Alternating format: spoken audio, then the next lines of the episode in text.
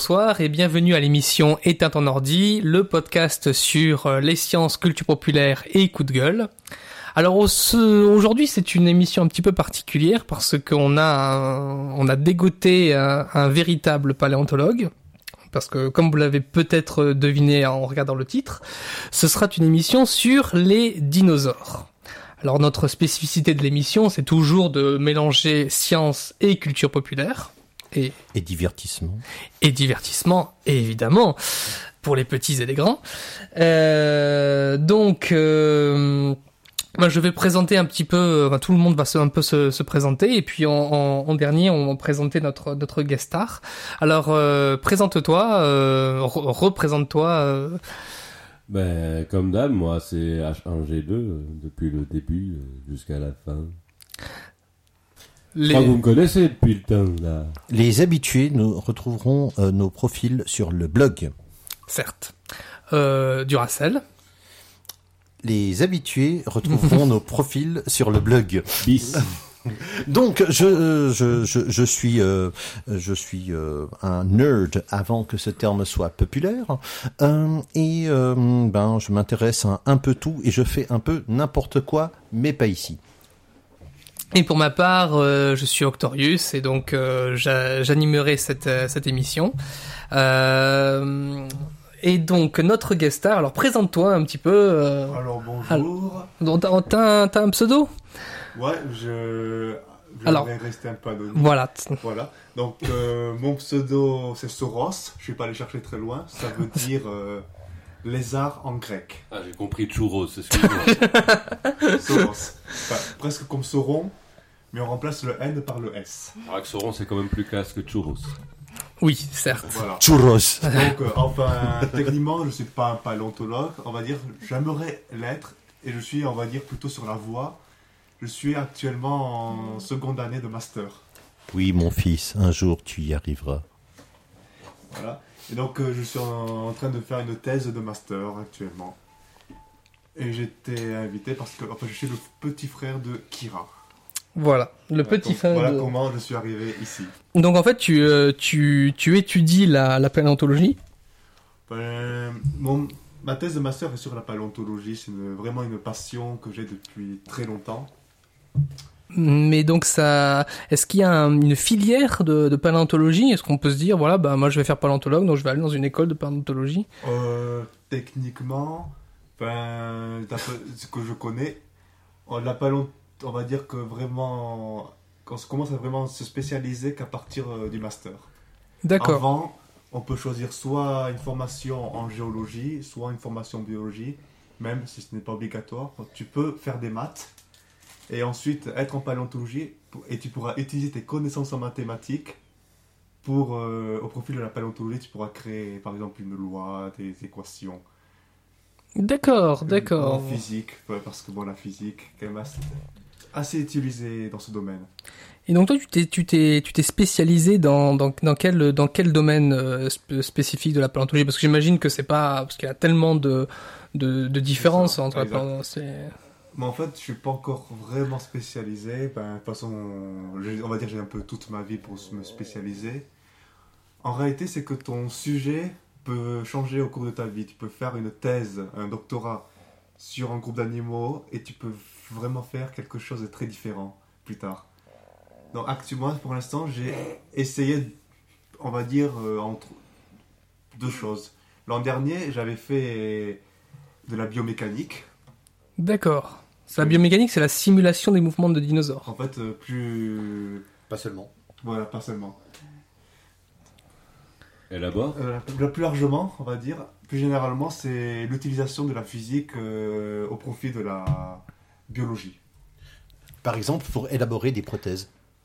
Aussi, oui, c'est ça. On peut faire ça. Ouais.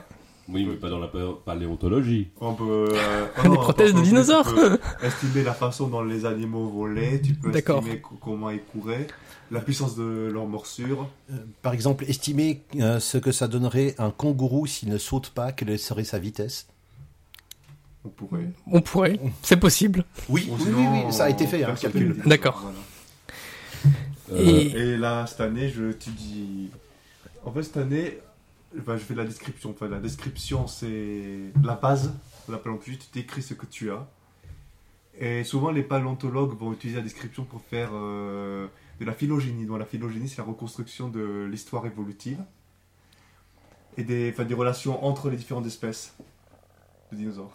C'est en fait qu'on, si on construisait un arbre. Cette Euh. année, j'étudie plutôt trois domaines différents, en quelque sorte. Oui. Ouais, plus- Voilà, donc euh, je fais de la taphonomie. La taphonomie, c'est l'étude, euh, on va dire, de la mort des animaux. C'est la façon dont ils sont morts et le contexte dans lequel ils sont morts. D'accord, la taphonomie. Taphonomie. D'accord. C'est- Quelle est l'étymologie de ce nom bizarre? Le Tafo tapho, il me semble, c'est ce qui est euh, lié à la mort. Ok. Euh, ensuite, euh, je fais de l'histologie. Alors l'histologie, j'imagine que c'est pas l'histoire. Histologie, c'est l'étude de la structure interne de l'os. On observe des lamins. Des quoi? Des lamins. Des lamins. C'est quoi? On coupe euh, les os très fins et on les observe au microscope. D'accord. Ah, c'est encore plus petit que des lamelles alors. Non, mais les, ouais. les os, par exemple, quel genre? euh, C'est souvent des os longs, type euh, fémur par exemple, ou tibia. Ok. Parce qu'ils sont très faciles à décrire. Ah, D'accord. Donc en fait, tu vas tu tu vas étudier euh, les animaux euh, mo- modernes, les animaux vivants, et tu vas pouvoir en déduire certaines choses ça, pour la paléontologie, c'est-à-dire les espèces éteintes. C'est ça, c'est ce qu'on dit tester. D'accord. une hypothèse. D'accord. Et le troisième, même si je ne sais pas exactement, c'est de la description. En fait, euh, en fait c'est vraiment la base euh, du travail de la paléontologie, c'est que quand tu as des os, tu vas décrire euh, ce que tu vois. Ouais. Et en fonction de ce que tu décris, après tu vas essayer de le mettre dans un contexte par rapport à d'autres animaux que- qui sont déjà connus, qui ont déjà été décrits, tu vas les comparer. Et à partir de ces comparaisons, certains, mais même si moi ce sera pas, c'est pas ce que je fais, vont essayer de, de faire euh, les liens entre ces dinosaures, ce qu'on appelle euh, construire un arbre phylogénétique. Oui, l'arbre phylogénétique, oui. C'est-à-dire la la descendance. Non, pas descendance, le lien de parenté, Les c'est un liens- arbre généalogique D'accord. pour nous. Et à D'accord. partir de cet arbre, tu peux définir des groupes. D'accord. Ouais, les groupes euh, les groupes des les groupes du vivant en fait. Les, les genres, les espèces. euh, non, les espèces, c'est vraiment la base, mais euh, bah, tu pourras définir les genres, les familles. Tu vas regrouper ça, ce sera telle famille. Cette, ce- cette branche-là, ce sera telle famille. D'accord, d'accord. Donc, euh, comme je disais euh, en, début d'émission, on, on, va on va donc parler des, dinosaures avec avec notre notre véritable étudiant en paléontologie, voilà. Euh, donc on va on va étudier les dinosaures, on va on va parler des dinosaures dans dans un contexte scientifique et dans un contexte culturel. Alors, la première question qui me qui vient qui me vient à l'esprit en fait, euh, parce qu'on avait discuté un petit un peu hors, émission, c'est euh, c'est quoi un dinosaure et c'est et et, qu'est-ce qui n'est pas un dinosaure? Ok, bon, pour définir un dinosaure, je serais un peu obligé de parler de l'histoire des découvertes des dinosaures. Bon, les dinosaures sont en quelque sorte connus depuis très longtemps en Chine ou et en Mongolie, mais ils avaient été décrits comme des animaux mythiques. D'accord, des dragons. Voilà, les dragons. Et euh, un dinosaure qui s'appelle Protoceratops, qui est une sorte de Triceratops sans cornes, mais est plus petit, de la taille d'un cochon. Ses, le fait- ses becs euh, ont évoqué des griffons. D'accord, donc le griffon serait venu le de ce dinosaure-là. voilà, le Triceratops serait en fait le Protoceratops. le Protocératops pardon serait en fait le le à l'origine du mythe du griffon. Exact. D'accord. Pourtant, il a pas d'aile. Non, mais ils ont trouvé des becs. Ah, On peut inventer n'importe quoi à partir de rien. Ah bon, bon, bon, bien oui. CF, notre prochain podcast sur les théories de conspiration. certes. Euh, donc, euh, donc effectivement, c'est en fait le les les hum, dinosaures étaient connus euh, en Chine. Alors, étaient très connus en Chine. Ouais, très connu en Chine. Et même d'ailleurs, comme ils pensaient que c'était des os de dragon, ils, ils en faisaient des poudres qui auraient des, des propriétés médicinales. D'accord. Ça veut dire, en fait, ils faisaient des, si j'ai bien compris, ils faisaient donc des des poudres avec des os de de, de, de véritables des fossiles de dinosaures. En fait, pas, pas que des fossiles des dinosaures. mais aussi d'autres animaux qui étaient de grande taille, même des mammifères euh, préhist- préhistoriques qui sont éteints aujourd'hui. D'accord, donc tout, pour, pour eux, tout, tout ça, c'était des dragons. Parce que bah, j'ai lu, il y avait, selon les Chinois, il y a un dragon qui aurait essayé d'aller dans le ciel, mais qui n'a pas réussi et qui s'est écrasé sur Terre. Et que c'est pour ça qu'on retrouve ces os dans la Terre. D'accord. Donc, il n'y a pas que les aliens qui atterrissent relativement mal. Mal, il y a aussi les dragons. Il y a aussi les dragons. Euh, il a raté son décollage, peut-être, le dragon. Pas assez de kérosène. Oui. Euh, mais euh, je, une question me vient. Euh, dans dans- dans d'autres mythes, les mythes de dragons sont euh, forcément apparentés à des dinosaures. Par exemple, Saint-Georges et le dragon, ou ce genre de choses. euh, Est-ce que... Ça, c'est le dragon européen. Oui, Oui, bon, là, je ne me connais pas beaucoup. ok. Après, bon, c'est... Avec l'imagination, on peut faire ce qu'on veut. Oui, euh, tout à fait. Mais c'est quand même euh, pas mal de voir que à quelques siècles de distance et à pas mal de continents de distance, on a toujours cet euh, animal mythique. c'est- Qu'est le dragon? Euh, Quoique le dragon chinois et le dragon, c'est deux dragons différents. C'est hein. deux dragons différents, en fait. Oui, bah. Ta remarque est très intéressante, ça un peu souligne que les dinosaures, c'est des animaux qu'on trouvait partout. Les dinosaures ont été découverts partout dans le monde. Oui, et puis on essayait de, de se dire, mais qu'est-ce que c'est? Tout ça, ben, Et du faux peut résulter n'importe quoi. D'ailleurs, le, le, je- ça, quelque chose que, que, que je sais, c'est que le, le mot chinois pour, euh, pour dinosaure, qui se dit en, en- bon, je, je parle pas très bien chinois, mais c'est euh, Ping Konglong, qui est- ça, ça signifie redoutable dragon. ben, Long, ça veut dire dragon en chinois. Il y Bah, a voilà. des noms de dinosaures actuels qui portent. Enfin, qui se terminent par long au lieu de Saurus. D'accord. Voilà, comme euh, Beishan Long, le Dilong, qui sont ben, dragons. Parce que Saurus, dans, donc ça vient de dinosaure. C'est Sauros, voilà. Sauros, ça veut dire lézard. C'est ça. D'accord. Les, sauriens. Les sauriens, Exact. voilà. Voilà. Donc je continue bah, la partie historique. Donc euh, voilà, au début du, ben, déjà la- en quelque sorte à la fin du XVIIIe siècle, on avait trouvé d'autres os. Mon Cuvier avait décrit un- aurait décrit un dinosaure qu'il appelait Très célèbre paléontologue. Cuvier Oui. Oui. Cuvier c'est le père de la paléontologie. Tu- Avec, il- euh, il, parlait pas de le le machin là, Voilà. j'ai pas compris, mais. Cuvier serait le père de la paléontologie. Et en. Angleterre, il y aurait une femme qui s'appelle Mary Anning, qui serait en quelque sorte la mère. Ah bon. Et ils étaient proches dans. en- Visiblement, ils s'entendaient très bien. Ah d'accord, donc ils étaient à la même, éco- à, à la même Visiblement, époque. à la même époque, ouais, à peu près. Donc il aurait décrit mais un animal, mais il ne savait pas vraiment que c'était un dinosaure. La notion de dinosaure n'existait pas encore. Puis euh, en 1824, un dinosaure a été découvert. Et en fait, ce serait le premier dinosaure qui, est- qui a été nommé Et qui s'appelle Megalosaurus. Qui est méga, euh, c'est grand, et Sauros, ben, lézard. 1824. Et un an plus tard, un nouveau dinosaure a été découvert qui s'appelle l'iguanodon, qui veut dire dent d'iguane, 1825. Et quelques années plus tard, un Iléosaurus a aussi été décrit. Alors, suite à ces trois découvertes, en 1842, Richard Owen a constaté que ces trois animaux étaient vraiment très différents des reptiles qui existaient, qui existaient actuellement, de fait par leur taille, les trois étaient des reptiles très grands, mais aussi par le fait qu'ils avaient euh, des membres euh, qui étaient érigés, c'est-à-dire qu'ils étaient droits sous, qui étaient vraiment droits, pas sur les côtés comme les reptiles. D'accord. Tous les, rep- tous les, tous les, la définition actuelle de reptile, c'est uniquement le fait que qu'ils ont euh, quoi des, des écailles et qu'ils euh, qu'ils ont les pattes euh, à Ouais, ça, c'était la, c'est la définition, on va dire, que les gens populaires. Voilà, c'est la définition qui a été utilisée pendant très longtemps, mais maintenant on sait que la notion de reptile est. La notion a changé. hein. Voilà, la notion euh, le- est désuète. Parce que parce que avant euh, reptile ça voulait dire ceux qui rampaient euh, parce que il y avait aussi reptation il y a, il y a ce genre de choses c'est les rampants Euh, typiquement un serpent est un reptile parce qu'il marche sur son ventre D'accord. Mais techniquement, un lézard ne marche pas spécialement sur son Si. ventre. si Oui. aussi Euh, bah, il est tellement bas sur pattes Oui, voilà, il est voilà. pas sur pattes. il Donc, refait euh, tout le gravier avec son bide Voilà. Donc je continue. euh, l'histoire de Richard Owen. Donc Richard Owen s'est rendu compte de cette différence. Il a voulu créer un groupe pour ces trois animaux qui étaient hors du commun. Il a créé le terme dinos- dinosaure. C'est lui qui est, qui, a- qui est le père de...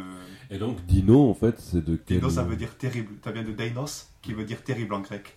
D'accord, donc c'est Mais- terrible lézard. Terrible lézard. Mais en fait, j'ai vu dans un livre écrit par euh, Ronan Alain, que, un livre que je conseille pour tout le monde, les personnes euh, qui, n'est pas, qui ne sont pas familières avec la paléontologie, mais aussi également personnes euh, qui sont beaucoup plus familières ainsi- aux étudiants même aux paléontologues eux-mêmes. Dans, ce livre, en fait, j'ai vraiment appris que ça voulait dire en fait terriblement grand lézard. D'accord, lézard terriblement grand. Voilà, exactement. Et donc voilà, et donc déjà... Et, euh, et donc cette appellation dinosaure, ça date de quelle année, tu m'as dit? 1842. 1842, d'accord.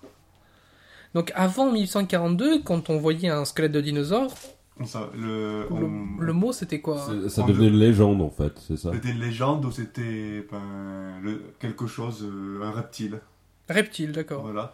Mais c'était pas un dinosaure vu que les dinosaures euh, eux-mêmes n'avaient pas encore été créés. D'accord. On- Est-ce Non, qu'on mais- est-ce qu'on non, mais- soupçonnait une fraude scientifique, comme par exemple pour la carpe à fourrure ou ce genre pas. de choses Il y en avait trois. Oui, justement. Je ne pense pas. Euh, mais, En plus, euh, c'était à une époque où la science était en train vraiment de devenir euh, très forte. ah, D'accord. avec, euh, avec euh, Euh, le, dix- le 19e siècle, euh, quand même bien connu pour. euh, donc l'approche du positivisme, euh, c'est un peu ça. Euh, on n'arrête pas le progrès. Oui, euh, c'est. euh, c'est ça. Et Donc voilà, je parlais, qu'est-ce que c'est un dinosaure Donc euh, voilà, donc j'ai déjà cité, je vais pas donner vraiment les défi- toutes les définitions morphologiques, pour ça je vous conseille de jeter un coup d'œil à un livre qui a été écrit par euh, Benton. Benton qui est considéré comme le plus grand paléobotaniste actuel. Donc lui, il mais pour lire ce livre, il faut vraiment savoir euh, lire l'anglais. ah, c'est un livre en anglais. d'accord. Voilà. Il n'a pas été... Il a pas été traduit euh, dans aucune langue ou... Euh, le livre date de Très, très récent, 2003, euh, je crois, c'est- c'est- euh, 2003 voire plus récent. d'ici 5 La ans, ça va troisième être série. d'ici cinq ans, ça va être traduit conna- connaissant les politiques de traduction actuelles françaises. Bon, c'est un. En fait, ce n'est pas que sur- ça parle pas que des dinosaures, mais ça parle euh, de la paléontologie en général, des vertébrés. Donc sur ce livre, il y a une liste de caractères euh, qui font, qui définissent les dinosaures. Mais bon, ceux qui sont vraiment à retenir pour euh, les gens qui ne sont pas familiers avec les, euh, vraiment la morphologie, les termes très scientifiques, c'est le fait euh, qu'ils aient les membres érigés. Les membres érigés, ça veut dire dro- droit sur. En fait, comme nous les mammifères. Dressé. dressé, dressé. d'accord. Comme nous les mammifères et les oiseaux. D'accord. Euh, aussi, il me, il me vient une question. Il y a beaucoup de d'animaux préhistoriques euh, que l'on considère comme des comme des dinosaures, mais en fait qui ne le sont pas, comme par exemple les ptérodactyles. Oui, Donc ça, techniquement, enfin, comme on avait dit en rémission, ça, les ptérodactyles ne sont pas ne sont pas des dinosaures. Non, ce sont pas des dinosaures, même si en fait ils sont quand même assez proches. Ils sont, C'est quoi sont alors? archosaures. C'est Comme, euh, quoi alors en fait euh, mais C'est un groupe à part de. Ce sont les, des ptérosaures. Ce sont des reptiles volants. Ah, d'accord. Donc le ptérodactyle n'est pas le chaînon manquant Voilà, entre le dinosaure et l'oiseau. Non, et ça a été prouvé depuis bien longtemps. D'accord. Et les dinosaures marins non plus alors? Voilà. Genre par Ce qu'on exemple. appelle le, le plésiosaure. Voilà. Le plésiosaure, Le, le plésiosaure, c'est ouais, c'est le. représentent comme un- une sorte de diplodocus euh, au le marin et qui C'est mange un du peu le, poisson. le monstre du Loch Ness. C'est exact. Celui-là n'est pas un dinosaure, c'est un. Il fait partie aussi dans notre clade, Sauropterygia. Sauroptérisien. Voilà, le cas Sauropterygia avec le pliosaure que vous voyez sur la terre des dinosaures. Sur le documentaire. Voilà, qui sont des sortes de, de grands prédateurs marins, très grands prédateurs marins. Le mosasaure aussi, qui est très connu, Le mosasaure. n'est pas un dinosaure, mais le mosasaure est en fait beaucoup plus proche des serpents et des varans actuels. D'accord. D'accord. Et voilà aussi. Le Donc, euh, ce qu'on appelle le lictiosaure, ou ce que les gens pensent, euh, les gens communément appellent les dinosaures dauphins. Les dinosaures dauphins. Ben oui, les, les- les dauph- les dinosaures qui ressemblent aux dauphins, en fait, ce ne sont pas des dinosaures. Ouais, en fait, tout ce qui était sous, tout ce qui est Voilà. en l'air et tout ce qui est sous la mer, c'est pas des dinosaures. D'accord. Non, tu Enfin, viens de détruire mes rêves d'enfant. Euh, euh, question, le, le varan, euh, c'est le dragon de Komodo. Exactement. Ok. D'accord. Et puis le dimétrodon, et le, pour les gens qui regardent Prime Vol, le- les gorgonopsiens ne sont pas des dinosaures. C'est ce qu'on appelle des reptiles mammaliens parce que, en fait, ils sont plus proches, plus liés aux mammifères qu'aux dinosaures et aux autres reptiles. C'est-à-dire, ils sont plus euh, liés aux mammifères, donc quel En fait, sens Les dimétrodons, comme mammifères, ont des dents qui commencent à, se, à avoir des fonctions différentes. Donc, par exemple, canine, incisive, euh, Exactement. ma- mais, donc pas un moyen de reproduction euh, différent euh, Ben, ça, ce Ça moyen, reste il est reptilien. inconnu. Euh, combien, en, en gros, combien, combien il existe d'espèces de dinosaures? Alors quand j'étais jeune, je voyais toujours écrit 600. Mais en fait, je ne peux pas vraiment donner de nombre pour euh, une raison très simple, c'est que ça change tout le temps. Ouais. D'abord, on a les gens qui vont trouver euh, et décrire de nouvelles espèces. Bon, les nouvelles espèces, on peut les trouver sur le terrain, mais on peut également les trouver au fond d'un tiroir du, mu- du muséum. D'accord. Et il y a le mouvement contraire qui, euh, en fait, on croyait que c'était deux espèces différentes, mais c'est la même. Exactement. Voire euh, pas que deux, voire plus. Oui. Qui euh, peuvent être réduits à un. Ou alors des espèces de dinosaures qui, après, ah ben tiens, c'était pas des dinosaures, on est un peu bête. D'accord. Ça existe, ça aussi. Oui. Je- Je voulais, je voulais aussi, je voulais aussi savoir donc les, euh, les fossiles que l'on que l'on trouve, ce ne sont, pas des os, c'est vraiment que de la roche. En fait, il y a plusieurs types de fossiles. Ça peut être euh, un moulage.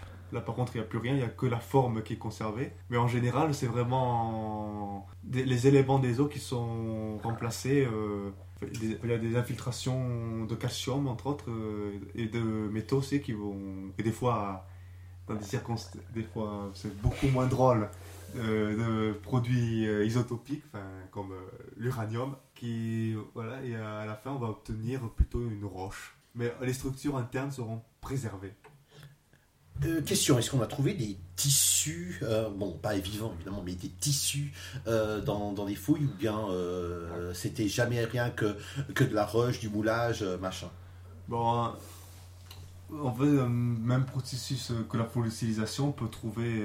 Ben, c'est des fois, dans les dans circonstances vraiment exceptionnelles, on peut vraiment trouver euh, des Attends, tissus que- mous. Mais en fait, c'est pas vraiment des tissus mous Non, qui peuvent préserver. Même, on peut trouver des momies de dinosaures. Ah, on peut trouver des momies de Les dinosaures. dinosaures ont été momifiés. On a. Il y a des parties conservées dans l'ombre Non, non. Ah non, Des sont parties, je dis bien des parties, hein, euh, Non, pas, pas, pas le dinosaure entier dans un énorme blanc. Dans un bloc de roche, serait- ils ont trouvé ça euh, un pas dino- mal, un- n'empêche. une momie très célèbre qui s'appelle Léonard. C'est un dinosaure à bec de canard. D'accord, donc euh, momifié, ça veut dire qu'il y a la peau euh, dessus. ça. On a, on a des traces de peau. Et les paléontologues ont, essayé, ont voulu essayer d'observer sa structure, enfin, ce qui est à l'intérieur. Bon, le problème, c'est que l'animal est tellement gros que les rayons X, ça ne suffit pas. Ils ont dû utiliser des rayons gamma, qui sont beaucoup plus pénétrants parce que leur fréquence est beaucoup plus élevée.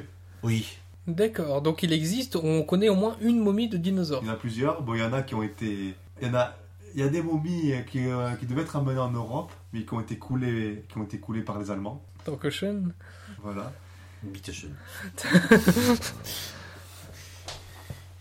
Et par contre, ce qui a été découvert, qui parlait, euh, on parlait des tissus mous, qui ont été préservés ou pas. En fait, c'est techniquement, on, on a la- les formes, mais c'est plus, euh, c'est pas vraiment de la chair. Mhm. Et par contre, ce, qu'ils ont, et ce que les paléontologues ont trouvé, c'était des acides aminés qui sont les constituants des protéines. Même s'ils étaient dégradés, des acides aminés ont été trouvés à l'intérieur des os. D'accord, des- euh, donc euh, Donc, le Tyrannosaurus, ils en ont trouvé. Ok, mais euh, le Saint Graal, euh, le Saint Graal n'a pas été trouvé, euh, à savoir l'ADN d'un dinosaure. Je crois d'ailleurs que le- le- l'ADN en elle-même ne peut pas, euh, même si elle est bien conservée, ne peut pas survivre 65 millions d'années. Euh, ouais, ça, ça disparaît bien avant, je pense. D'accord, donc euh, même, euh, mais même si, si on le trouvait dans de l'ambre, c'est-à-dire dans de, dans Ouais, de mais la l'ambre, c'est. C'est pas le, ça, pré- ça peut préserver bien les insectes, mais je ne pense pas que ça préserve l'ADN. C'est plutôt pour bien préserver l'ADN, c'est le froid. D'accord. Mais non, de la euh, glace. ce- Ce que je comprends pas, c'est que par rapport aux insectes et l'ombre, est-ce qu'ils retrouvent l'ADN dans les. Non. Non. Non, non, c'est le froid. t'as ta réponse. Le moteur pour préserver l'ADN, c'est plutôt Et le froid. on n'a pas de dinosaures euh, coincés dans la glace. Non, parce que la, la glace la plus ancienne euh, qu'on connaisse actuellement se trouve en Antarctique. En Antarctique, elle a 800 000 ans. D'accord, donc on n'a aucune glace qui date de l'époque des dinosaures. Non. D'accord. Même si on sait qu'il y a eu quelques... On a eu quelques périodes euh, un peu plus froides où il y avait des calottes glaciaires, par exemple à la fin du Jurassique. Mhm. Mais en général, euh, à l'époque où vivaient les dinosaures, au Mésozoïque, il n'y avait euh, aucune calotte glaciaire. Donc, euh, contrairement aux mammouths laineux, aux tigres à dents de sabre euh, ou autres, ça, euh, enfin des animaux très emblématiques qui ont été conservés dans la glace, on- n'a pas trouvé. euh, euh, c'est comme, euh, c'est comme euh, Han Solo euh, dans son, son bloc de carbonite, ça n'existe pas. On n'a pas de dinosaures, mais de toute façon, même je crois, on n'a pas de tigre à dents de sabre dans la glace. On a Non plus, ouais. des bisons, on a des rhinocéros et on a des mammouths. Et même avec ça, c'est pas, c'est pas dit qu'on puisse les, les cloner. Bah, pour les mammouths, visiblement, ils sont optimistes. D'accord. Voilà. Donc pu- puisque puisqu'on parlait de, de- des périodes des périodes gla- des glaciaires, la, la période euh, des dinosaures, c'est une période qui se situe entre. Alors on sait qu'ils ont disparu il y a 65 millions d'années, mais euh, c'est une période de combien de temps la, la période des dinosaures? Alors les dinosaures, euh, enfin le plus ancien dinosaure euh, serait apparu à peu près il y a 240 millions d'années. Même si c'est débattu, c'est le Naniasaurus, il me semble, D'accord. qui, qui a été découvert en Afrique. On a trouvé, entre autres, que l'humérus. D'accord. Donc euh, on n'est pas sûr et enfin, moi je suis pas 100% convaincu personnellement. Et dans ce dont on est 100% convaincu, ça serait euh, les plus ce serait Léoraptor euh, et Eodremus. Donc ils- les dinosaures auraient vécu quelque chose comme euh, quel- comme 180, 185 millions d'années? Plutôt souvent dans le documentaire il dit 150. 150 millions d'années. Ouais, donc on va dire euh, entre 240 et 66. Et maintenant ça change toujours. C'était à 65 avant, c'est passé à 65 et demi. Et d'après le tableau euh, de la Society of Geology of euh, America qu'on peut trouver donc qu'on peut, trou- qu'on peut trouver sur internet. D'après le dernier tableau en 2012, c'est 66 millions d'années que le Crétacé se finit. D'accord. D'accord. Donc quand tu parles de période, le, les dinosaures ont vécu dans l'ère mésozoïque. Bon, ils ne sont pas apparus au tout début de l'ère mésozoïque. L'ère mésozoïque, c'est que comment comment Ouais. comment on définit que, euh, que c'est Bon, déjà, déjà euh, l'étymologie mésozoïque, ça veut dire quoi? Ben, c'est l'ère euh, moyenne. Ah oui, mezzo. dire Ok. Paléo. Mezzo. Paléo, c'est ancien.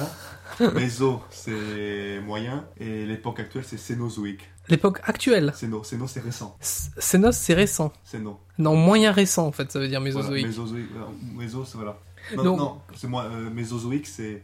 mésozoïque, c'est- l'ère. Et méso, c'est. Ça veut dire l'ère moyenne. D'accord.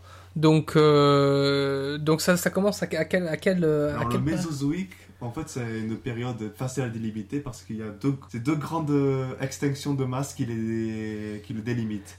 D'accord, c'est comme ça qu'on délimite des périodes. euh, En- Avec les c'est selon les, les structures, enfin, les types de fossiles qu'on trouve. Il y a plusieurs critères. C'est les types de fossiles qu'on trouve, les extinctions, enfin, euh, les- le type de roche.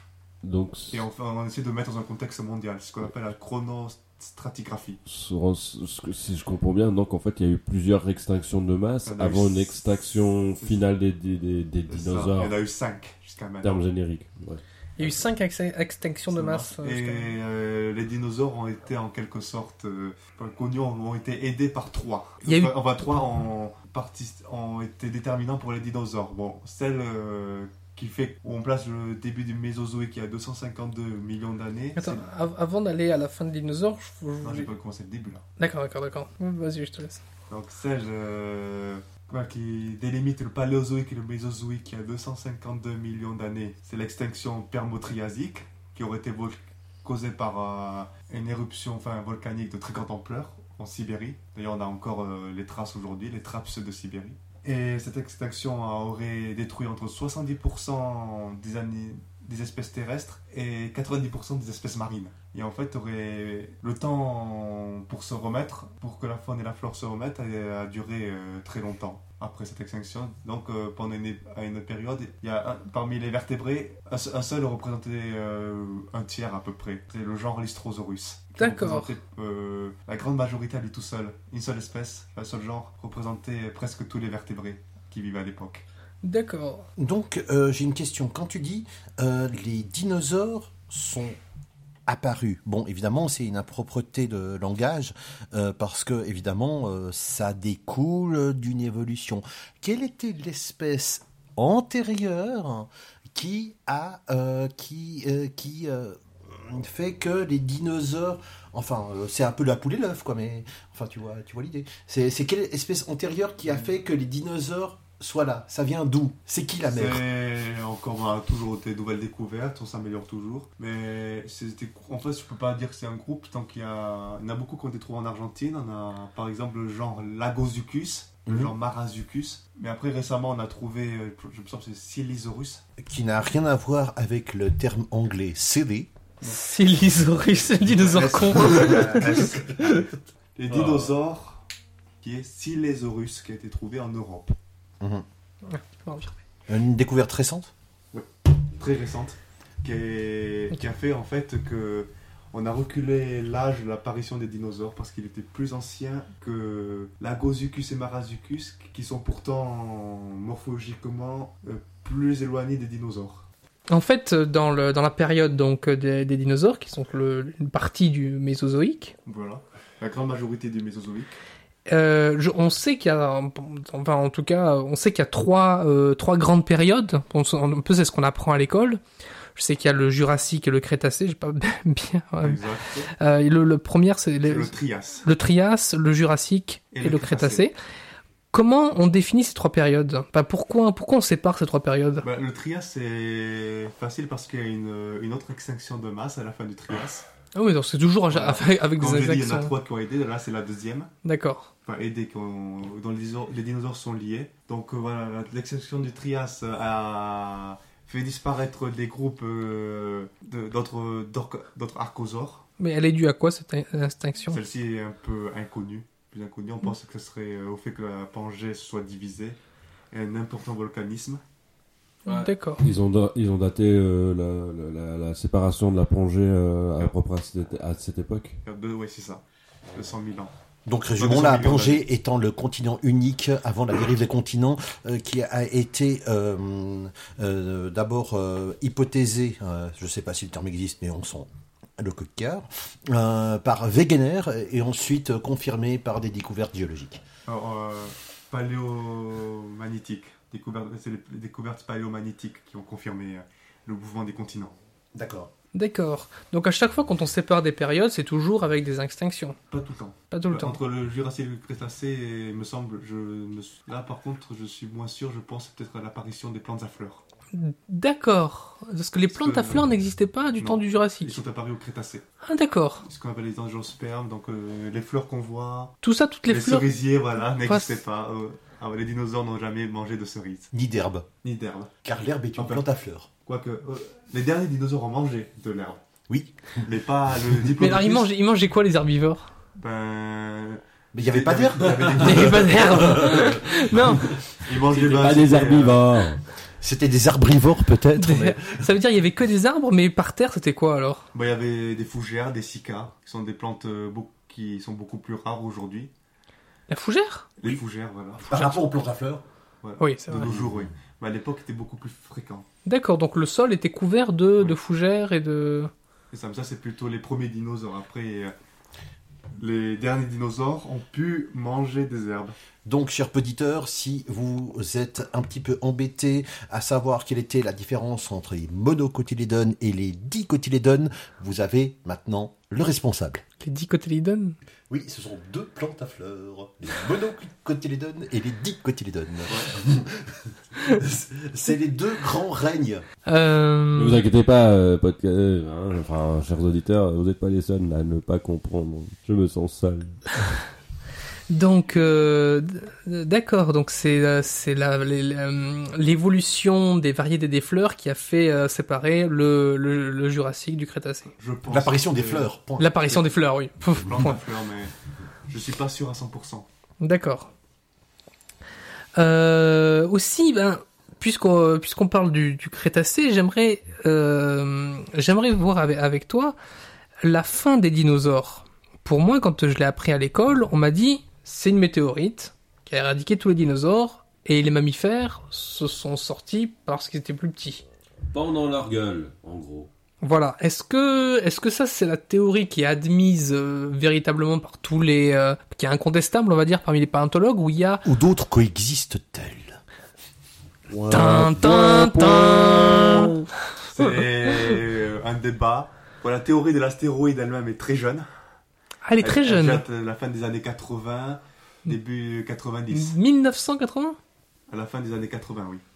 En fait, c'est que deux, paléont- deux paléontologues, père et fils, ont découvert que certaines couches, que les couches entre le Crétacé et le Cénozoïque euh, avaient des taux anormalement élevés d'iridium, qui est un élément qui est très rare à la surface de la Terre, mais qui est présent plus en profondeur ou sur les météorites. Et qui a cette charmante propriété de- d'être radioactif. Euh, ça, je ne suis pas sûr. Pas obligatoirement? Pas obligatoirement, mais il peut l'être, en tout cas. Et donc, quelles sont les autres avant, avant là, cette, cette, euh, cette théorie de la météore Qu'est-ce que, quelles étaient les théories qui Oh, il y avait des théories très farfelues. Il y en avait une comme quoi le dinosaure était devenu très bête. voilà. Euh, une autre théorie très farfelue, euh, c'est que d'un coup les mammifères ils sont sortis de leur trou, ils ont mangé tous les œufs des dinosaures. Ah, d'accord. Voilà. voilà, c'est Mammifère power. Mammifère, la Ouais, révolution. c'est ça. Mais bon, ces théories n'existent plus. Et donc là, je parlais, on a d'autres théories euh, que les pales qui dont voilà, Les volcans indiens. voilà enfin, Oui, les volcans. théories alternatives, voilà, c'est le mot que je cherchais. Donc il disait les volcans, voilà, la grande éruption volcanique a eu lieu en Inde et que et dans les traces aujourd'hui s'appellent les trappes du Décan. D'accord. Et vu que on, s- on est à le fait que l'extinction permo-triasique a été due aussi à un événement similaire de plus grande ampleur, ça soutient le, ça pourrait soutenir que les trappes du Décan ont été aussi le principal moteur de l'extinction des dinosaures. Puis il y a une troisième théorie, même si en fait peut-être que pour les dinosaures je ne pense pas que c'était des animaux terrestres qui aient beaucoup d'importance, mais qui aient des importances plutôt sur euh, les faunes marines. C'est euh, le la, T'inquiète pas, la baisse du, Ouais. du niveau marin. La baisse du niveau, du niveau de la mer? Oui. À cause de, de la glaciation? C'est-à-dire, Non, est-ce que tu peux en élaborer un peu plus? euh, en fait auparavant il y avait à peu près 90 millions d'années, le niveau de la mer a augmenté d'un coup parce que l'activité des dorsales océaniques, qui se trouve à peu près au niveau des pôles Nord Des non, au niveau au centre de l'océan et qui sont des sortes de volcans. D'accord. sous-marins euh, ont libéré beaucoup plus de magma et donc ont fait que la séparation des continents était beaucoup plus rapide. Et le fait qu'ils ont libéré beaucoup plus de magma, ils ont fait, ont fait qu'ils étaient plus grands. Et donc en grandissant, ils ont poussé l'eau vers le haut. C'est comme euh, si on mettait dans un verre euh, un, caillou, Ouais, je en vois. quelque sorte, et le niveau de, le- du- de l'eau dans le verre va augmenter. Oui. Ça. Ah, Avant, le tyrannosaure Rex faisait croix et après, il faisait.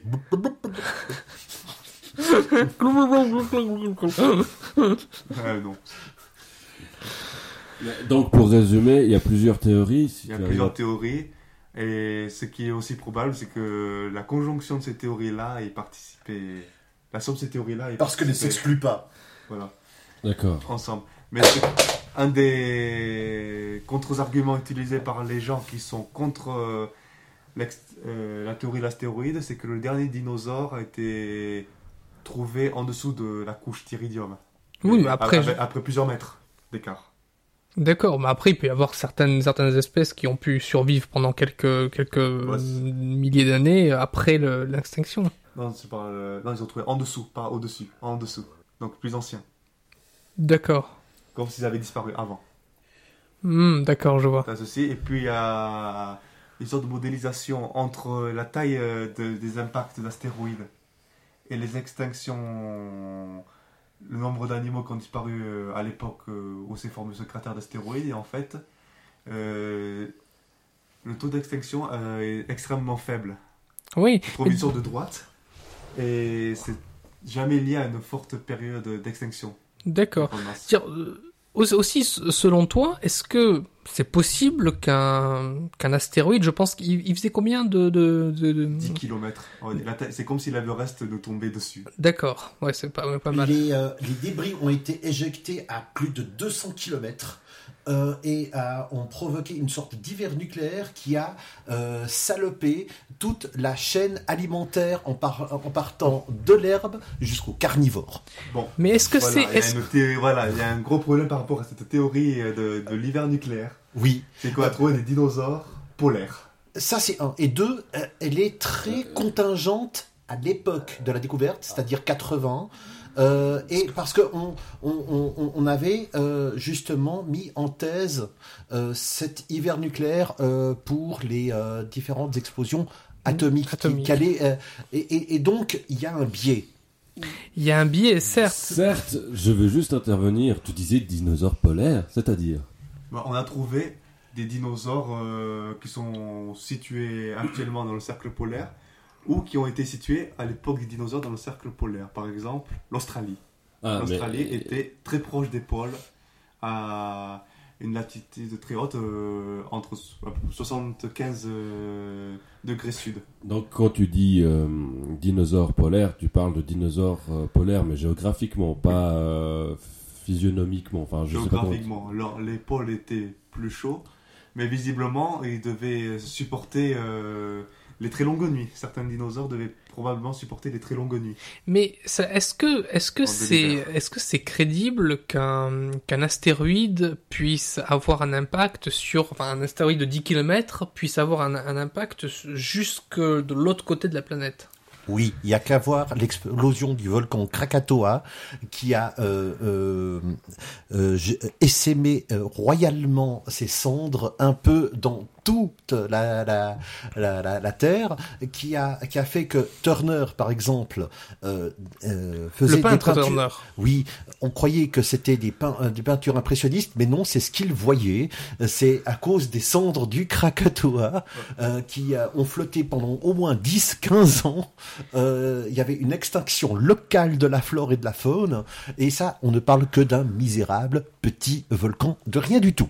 Il y a euh, encore mieux.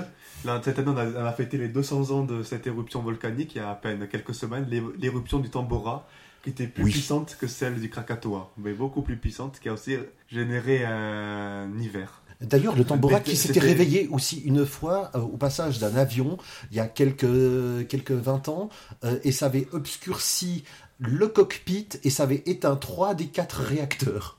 Et abîmé la peinture de, de l'avion aussi. Il y a- il y avait pas un, il y avait un, un, un volcan qui s'était allumé en 2011 ou 2012 euh, y a Islande. Yokul.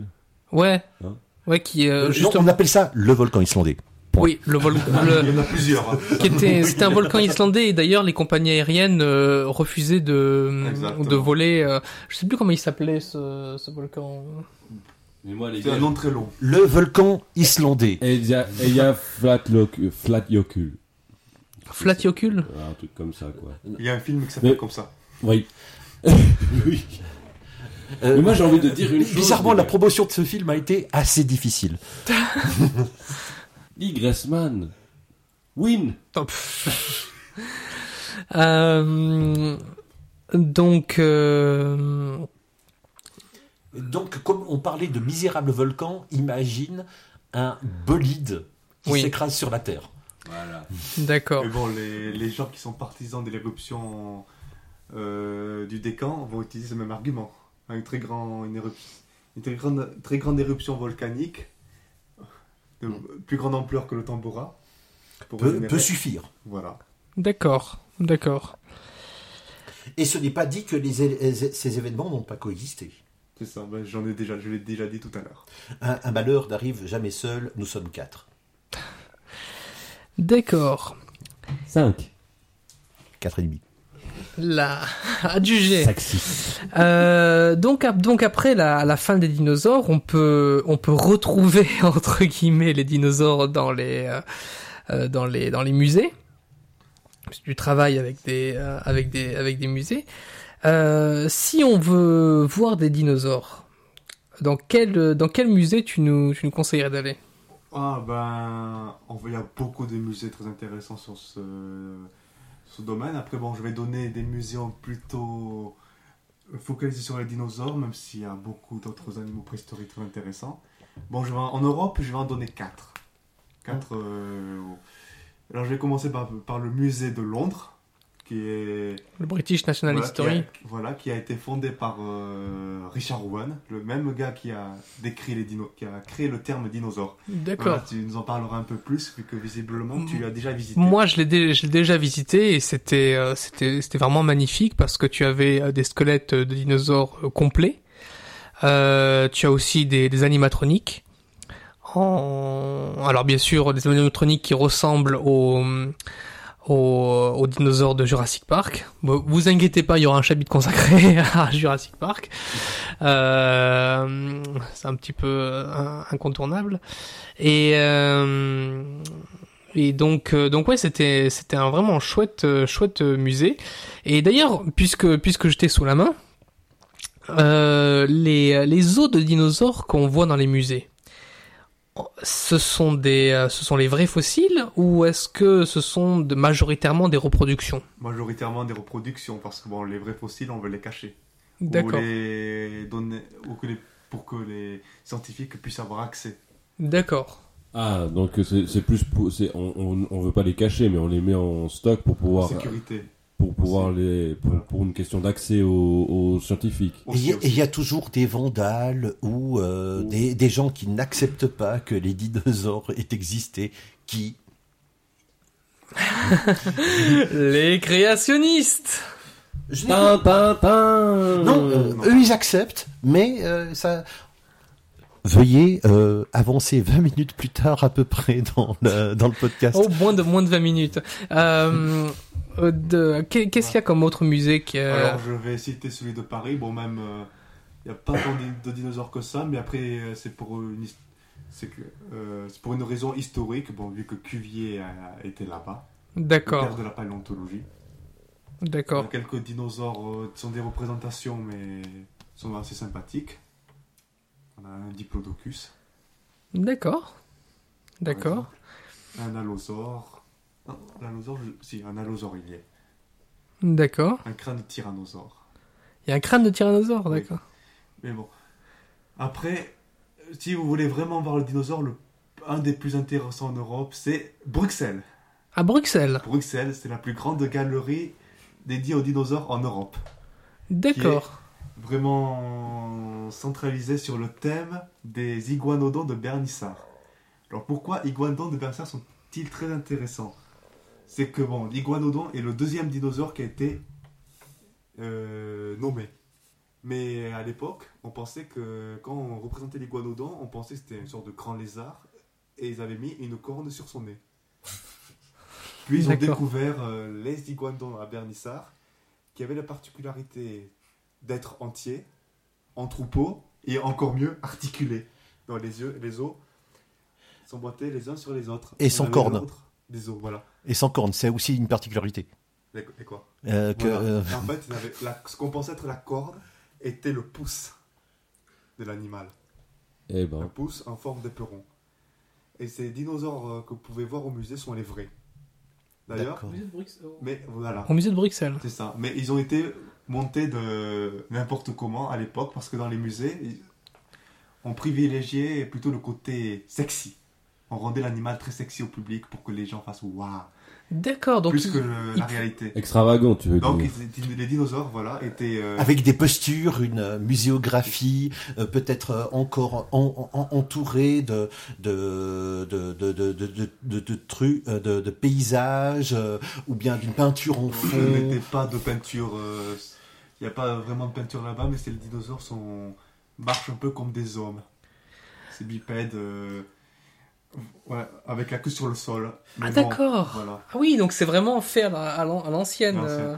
Et bon, maintenant, comme euh, il expliquait au muséum, euh, c'est dépassé. Par exemple, l'orientation des vertèbres n'est pas du tout compatible avec cette, posture bipède avec la queue sur le sol. D'accord. Et comme le fait qu'on n'ait jamais trouvé.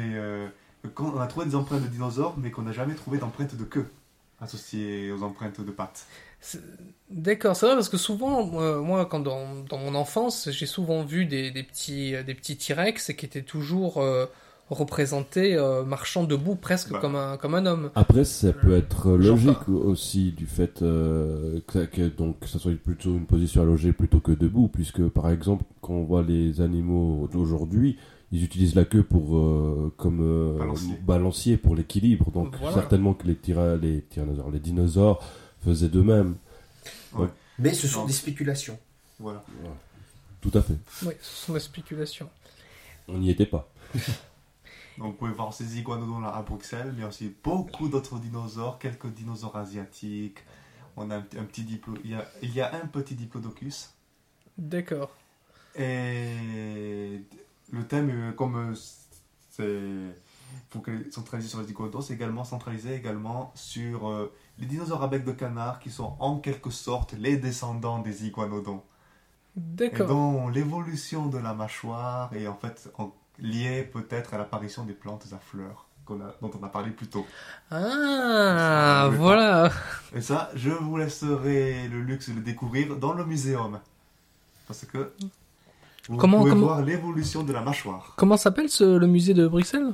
Le muséum d'histoire naturelle. Ouais, donc Non, c'est- le- non, c'est pas- Simple. Le- C'est le muséum royal des sciences naturelles. D'accord. Le musée de Bruxelles. Ouais, royal. Le musée de Bruxelles. Ouais, voilà.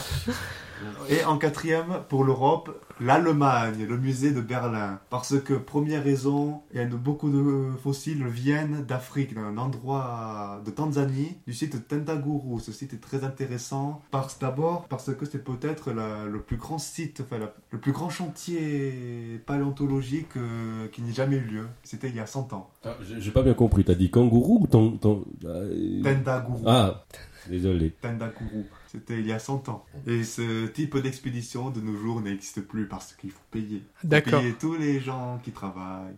Pas que les paléontologues, mais aussi. Plus l'esclavage. Ouais, le- Ça, c'est un, petit hors-sujet. J'imagine les 50 porteurs. Il y a voilà, beaucoup de dinosaures qui ont été décrits sur ce site. Et puis la deuxième raison, c'est que ce muséum possède le plus haut dinosaure monté au monde, un Brachiosaurus brancaille qui a été découvert à Ten- Tendaguru. Beaucoup de dinosaures à voir à Berlin. Euh, Surtout combien, combien de mètres euh, le plus grand donc 12 mètres. 4 étages, les enfants, 4 étages. Quatre Ah, étages. Je n'y suis jamais allé personnellement parce que je ne suis jamais allé à Berlin, mais je vous conseille, c'est vraiment très conseillé sur les sites.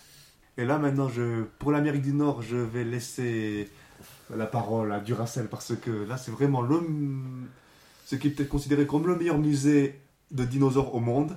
Pas forcément le meilleur, enfin je sais pas, mais euh, il y, a, il y a juste 130 000 fossiles de plantes et d'animaux. Euh, Il y a le premier dinosaure à plumes d'Amérique du Nord. D'accord. Donne-moi le nom. Euh, c'est euh, euh, rien de moins que le musée royal Tyrrell de paléontologie euh, qui se retrouve à près de Drumheller, euh, Drumheller pardon, en Alberta. Et oui, malheureusement, ce n'est pas une région francophone, enfin 4%. Mais bon, euh, allez-y quand même si vous pouvez. euh, c'est c'est- c'est- c'est à l'ouest du Canada. Non, voilà. Et donc, euh, d'après un paléontologue très célèbre en France, donc je lui avais parlé de l'Alberta et lui m'a vraiment conseillé d'aller à- au Tyrrell Museum parce qu'il paraît que les dinosaures qui sont exposés sont des vrais, pas des reconstitutions. D'ailleurs, il s'appelait comment le, le, le, le mec qui euh, était euh, dans Jurassic Park euh, le, celui- Sam Neill. Celui qui fait Sam Neill. Celui que je, enfin, ce- celui qui est inspiré par Sam Neill. Euh, ouais, enfin, je, je- est-ce que c'était la Tyrell Non, c'était pas Tyrell, non. Non, c'était, euh, comment il s'appelle? Euh, Euh, un monde euh, Grant. C'est Jack Horner, le, Ah, ok. le, paléontologue qui. pas du tout à Jack Horner. Non, non, non, mais c'est pas physiquement, mais c'est. Euh, euh, Alan Grant, en fait, c'est Jack Horner. Parce que Jack Horner, c'est celui qui a, qui a conseillé Jurassic Park. C'était le conseiller. Nous, euh, Ils en parlent dans le troisième. Ah, il y a Jack Horner qui t'appelle. euh, nous y reviendrons plus tard. Donc euh, voilà, donc euh, un petit voyage en Asie maintenant. Le continent qui a livré beaucoup de, beaucoup de fossiles très intéressants pour la paléontologie. Bon, je propose deux muséums. Le Zicheng Museum dans la province de Chengdu en Chine, qui est des fois décrit comme étant le plus grand musée de dinosaures consacré aux dinosaures au monde. La particularité de ce dinosaure, déjà à l'extérieur, c'est qu'il a une, forme de, dinosaure. Bon, ils disent, ils disent euh, une sorte de stégosaure. Moi, pour moi, c'est un dinosaure au long cou. Vous pouvez visiter ce musée. Et le dernier que je conseille, qui est qui n'a pas été pourtant conseillé par la CNN, alors que j'ai vu les vidéos YouTube, et c'est vraiment très grand. C'est le muséum euh, à Fuk- Fukui au Japon. C'est le plus grand muséum de dinosaures au Japon. C'est assez marrant parce que les, Japonais n'ont pas beaucoup de dinosaures, mais visiblement ils semblent beaucoup les adorer. Ou en avoir peur. Gigantesque. Donc, il y a beaucoup, il y a beaucoup de, de fossiles, de, beaucoup de représentants de dinosaures, des, des squelettes montés, mais aussi Gazira. Gazira, quoi? Non, des, des trucs euh, animés là. Animatronique? Les- les- ouais. Des- des anim- Ils ont beaucoup d'animatroniques? Ouais. D'accord. Des... Des... ouais, mais de taille, taille réelle. Ah oui, des, tailles- des animatroniques en taille réelle. D'accord. C'est des, ouais, des attractions. quoi. Voilà. Bonjour, prends-toi ça dans la face. Non, connaissez que le Japon. Et je vous conseille également le musée à, à Fukui au Japon, par sa taille. C'est le plus grand musée du Japon, mais il est vraiment très grand. Déjà sur YouTube, on peut s'en rendre compte. Il y a énormément de pièces montées de dinosaures, mais aussi des dinosaures animés, enfin des sortes de robots. Qui peuvent. euh, Mais ce qui est surtout intéressant sur ces robots, c'est que généralement, quand il y a une exposition sur des dinosaures euh, robotiques, c'est toujours euh, des, des- modèles, des modèles taille réduite. Mais dans ce cas-là, c'est vraiment des modèles euh, taille réelle. Il y en a D'accord. plein. Alors il y, a il y a un truc aussi que j'ai que que, que j'ai appris euh, et ça, ça m'avait assez assez choqué, c'est que les aux États-Unis il y a un, un musée euh, avec des- avec des squelettes enfin des fossiles de dinosaures qui est qui est tenu par des créationnistes. Ouais. Parce que en fait, ouais, je, je mets ça sur le tapis parce que euh, techniquement, les créationnistes sont, cens- sont censés dire que les dinosaures n'ont jamais existé. Non, qui ils ont été créés par Dieu, ont été détruits par Dieu aussi. Et qu'ils ont existé en 6000 avant Jésus-Christ. Oui, Donc ils ont coexisté avec les hommes. Coexister avec- avec la Bible. Alors euh, aussi, tu, je- Non, Les pas avec la Bible. Les hommes. avec les hommes, oui. Euh, oui. Euh, alors, euh, alors effectivement, l'image est assez. Je ne sais pas si on pourra donner un lien sur cette image sur YouTube. Il y en a une que m'a t- tendu euh, Octorius et- Kira Octorius et il y en a une autre. Attention. Euh... Euh, si, si je, euh, c'est assez incroyable. Euh, oui, alors, euh, alors euh, avec une, avec euh, une illustration d'une candeur à faire pâlir tous les. On le mettra sur le blog. euh, avec une illustration euh, faite avec une candeur qui ferait pâlir euh, tous les possesseurs de Martine à la plage. Je vais voir sur lequel que tu. Ah oui. C'est effectivement donc euh, pour euh, pour euh, pour décrire les pour les créationnistes donc les dinosaures ont, coexisté avec euh, Adam et Ève et euh, on a une illustration assez magique où on a un Deinonychus. Je rappelle Deinonychus c'est une sorte de vélociraptor qui presse du citron pour Adam et Ève. Il veut faire de la limo... utilise les dinosaures, selon l'auteur de ce livre. Avec un gorille euh, en, en, en bas en train de se curer négligemment les dents avec un avec une branche euh, près euh, d'un Adam et Ève ou en tout cas quelqu'un en tenue d'Adam et quelqu'un en tenue d'Ève. Je vous rassure, c'est de dos. Ça, ça, ça- ils ont beau être nus, n'oublions pas que c'est un ouvrage religieux, virgule. Ce que, ce que disait dans ce livre, c'est que les dinosaures n'étaient pas des animaux violents, que leurs griffes ne leur servaient, leurs griffes et leurs dents ne servaient pas à tuer et à dévorer des animaux. Elle servait en fait- à ouvrir des canettes. Non, elles servaient à couper des citrons et en faire de la limonade pour Adam et Ève. Et ce livre, vous pouvez l'avoir sur Amazon. La limonade, ancêtre de Coca-Cola, comme tout le monde le sait. Comment comment s'appelle ce, ce ce livre? Mais là, je n'ai pas, là, je n'ai pas vraiment l'auteur, c'est avec moi. De toute façon, nous sommes, nous sommes en Suisse, on risque pas de se prendre un procès des États-Unis. Euh, si, mais ça sera long. voilà. Euh, donc, euh, donc euh, évidemment, évidemment, les créationnistes sont un tout petit peu embêtés par euh, l'existence de ces dinosaures euh, qui et et euh, ma foi, ils essayent de faire coexister ça avec leur euh, dogme. On va dire ça comme ça. C'est ça. euh, et euh, et euh, au mépris de toute réalité scientifique, physique, ils imposent leur réalité morale. Et malheureusement, ils ont beaucoup de succès aux États-Unis. Et pas que. Hmm. Mais pas que.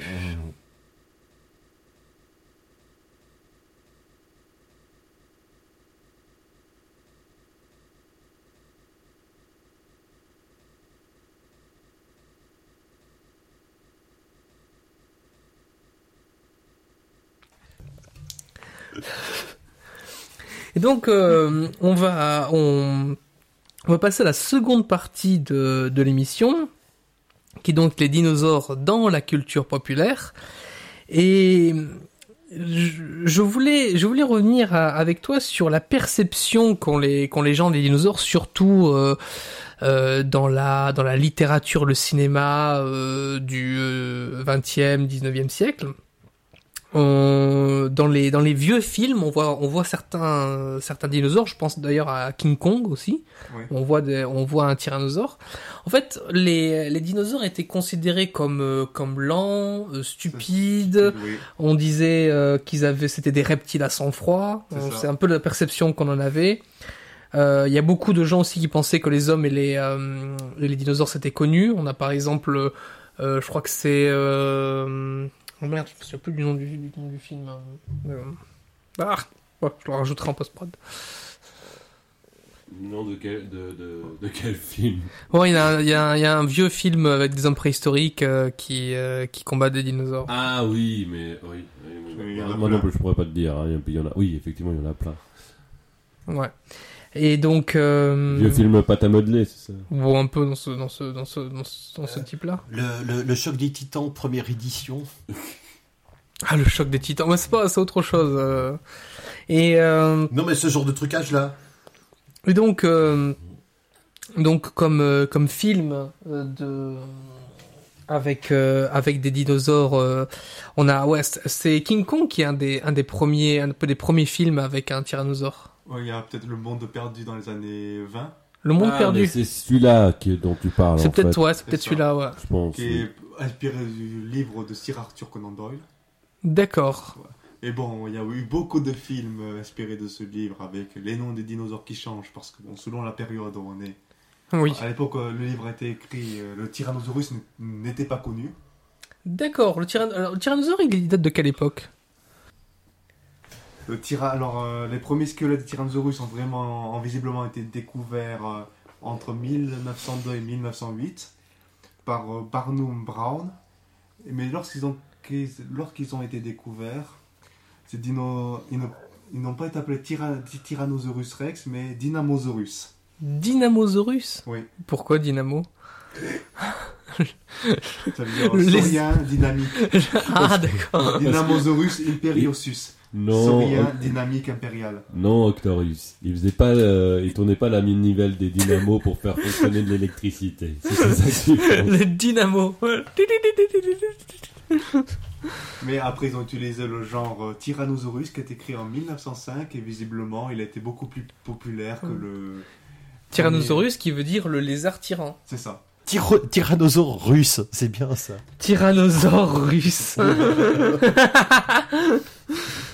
Alors t'imagines T-Rex buvant vodka. da da da. lui, lui avoir belle descente. Alors pour ceux qui nous taxeraient d'antisoviétisme primaire, nous, euh, nous euh, citerons juste par la bande le Bamadon, qui est un, un dinosaure euh, nommé en l'honneur de Obama. Enfin, en l'honneur, je ne sais pas. Je, euh, à sa place, je dirais, euh, je, je ne vaux pas toute la peine de, de, de ça. Moi, un dinosaure, euh, je ne fais que Je ne passer. le connaissais même pas. Et Tyrannosaurus Rex, ça veut dire roi des lézards tyrans. Fantasia, c'est l'un aussi des premiers euh, euh, des, des films d'animation des années 40. où on voit d'ailleurs un combat entre euh, un tyrannosaure et un comment il s'appelle? Il y a un stégosaure qui est d'ailleurs une, une aberration scientifique puisque c'est deux espèces qui sont qui ne se sont jamais connues. Oui, exactement. Le, le stégosaure est un dinosaure qui vivait au Jurassique. le Tyrannosaurus est un dinosaure qui vivait au Crétacé. A- D'accord. J'ai trouvé le premier film. Alors c'est quoi? Euh, wait a minute. Wait a minute. The Ghost of Slumber Mountain, 1918. Ah d'accord. Attends. Le premier film, euh, et il y a un combat épique entre à ma gauche le tyrannosaure, à ma droite le tricératops. Mais- et ces deux-là ont existé à la même époque. Ce deux-là, oui. D'accord, je vois la. Et, et en 1925, euh, comme euh, Stéphane Edberg, le retour, euh, euh, euh, nous avons euh, Le Monde Perdu, l'adaptation finalement en 25, nous avons de nouveau le T-Rex. Il remplace le Mégalosaurus qui est dans le livre. Euh, oui. Euh, et en, en 1912, c'était un allosaure. Effectivement. Dans le livre, c'était un allosaure aussi. Non, Mégalosaurus, j'en suis sûr. Euh, Non, en, tout cas, euh, sur le site douteux qui finit par Pédia, euh, c'est un allosaurus. Non, je, du livre, je parle. Oui, moi aussi. La nouvelle. Mégalosaurus. Allosaurus. Tapez-vous dessus. À ma gauche, T-Rex, à ma droite, Triceratops. Je, je l'ai déjà dit. Oui. Euh, bon sang, on parle de, de- de- de- du monde perdu, on parle pas de la machine à remonter le temps, bordel. Voilà, je, je l'ai, je l'ai, je l'ai. The Ghost of Slumber Mountain. 1988. Uh, written and directed by Stop Motion Special Effects Pioneer. Attends, Will- 1988, ça fait 1988. Euh, euh, désolé, moi je parle l'anglais comme il y a moi, c'est l'espagnol. 1800, c'est-à-dire, tu voulais dire 1800 1888 1718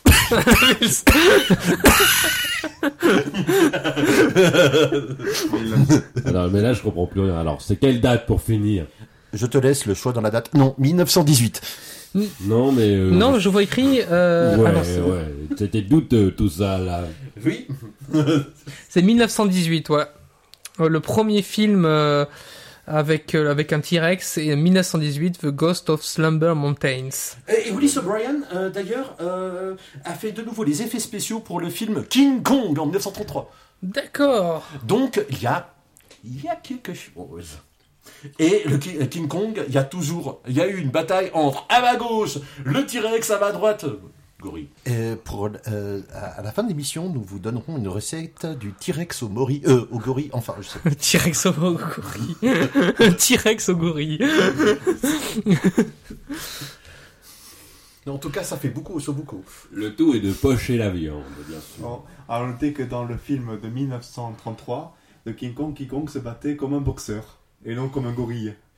Non, euh, ou comme un kangourou, parce que les kangourous boxeurs, ça existait à l'époque. Ouais, ça n'existe plus? Euh, disons que Je ça existe peut-être, mais c'est plus filmé. je pense qu'avec les lois, euh, les lois pour, les protec- pour, la, pour la protection de la nature, je pense que c'est interdit. Non, Aucun- mais là, on parle des pétales. Aucun pixel n'a été endommagé lors de ce film. D'accord. Donc voilà, donc le le tyrannosaure euh, dans dans la euh, le, le tyrannosaure est emblématique dans la dans la culture populaire. Euh, oui, Euh, d'ailleurs, la première fois où c'est le, le T-Rex a été euh, décrit de manière très juste dans la culture, euh, c'est Prehistoric Beast, un, un court métrage de 1984. Un court métrage de 1984. Oui, qui Oui. s'appelle- Prehistoric Beast. D'accord, qui est un court qui est un court métrage euh, euh, de fiction ou de ou documentaire? Il arrive.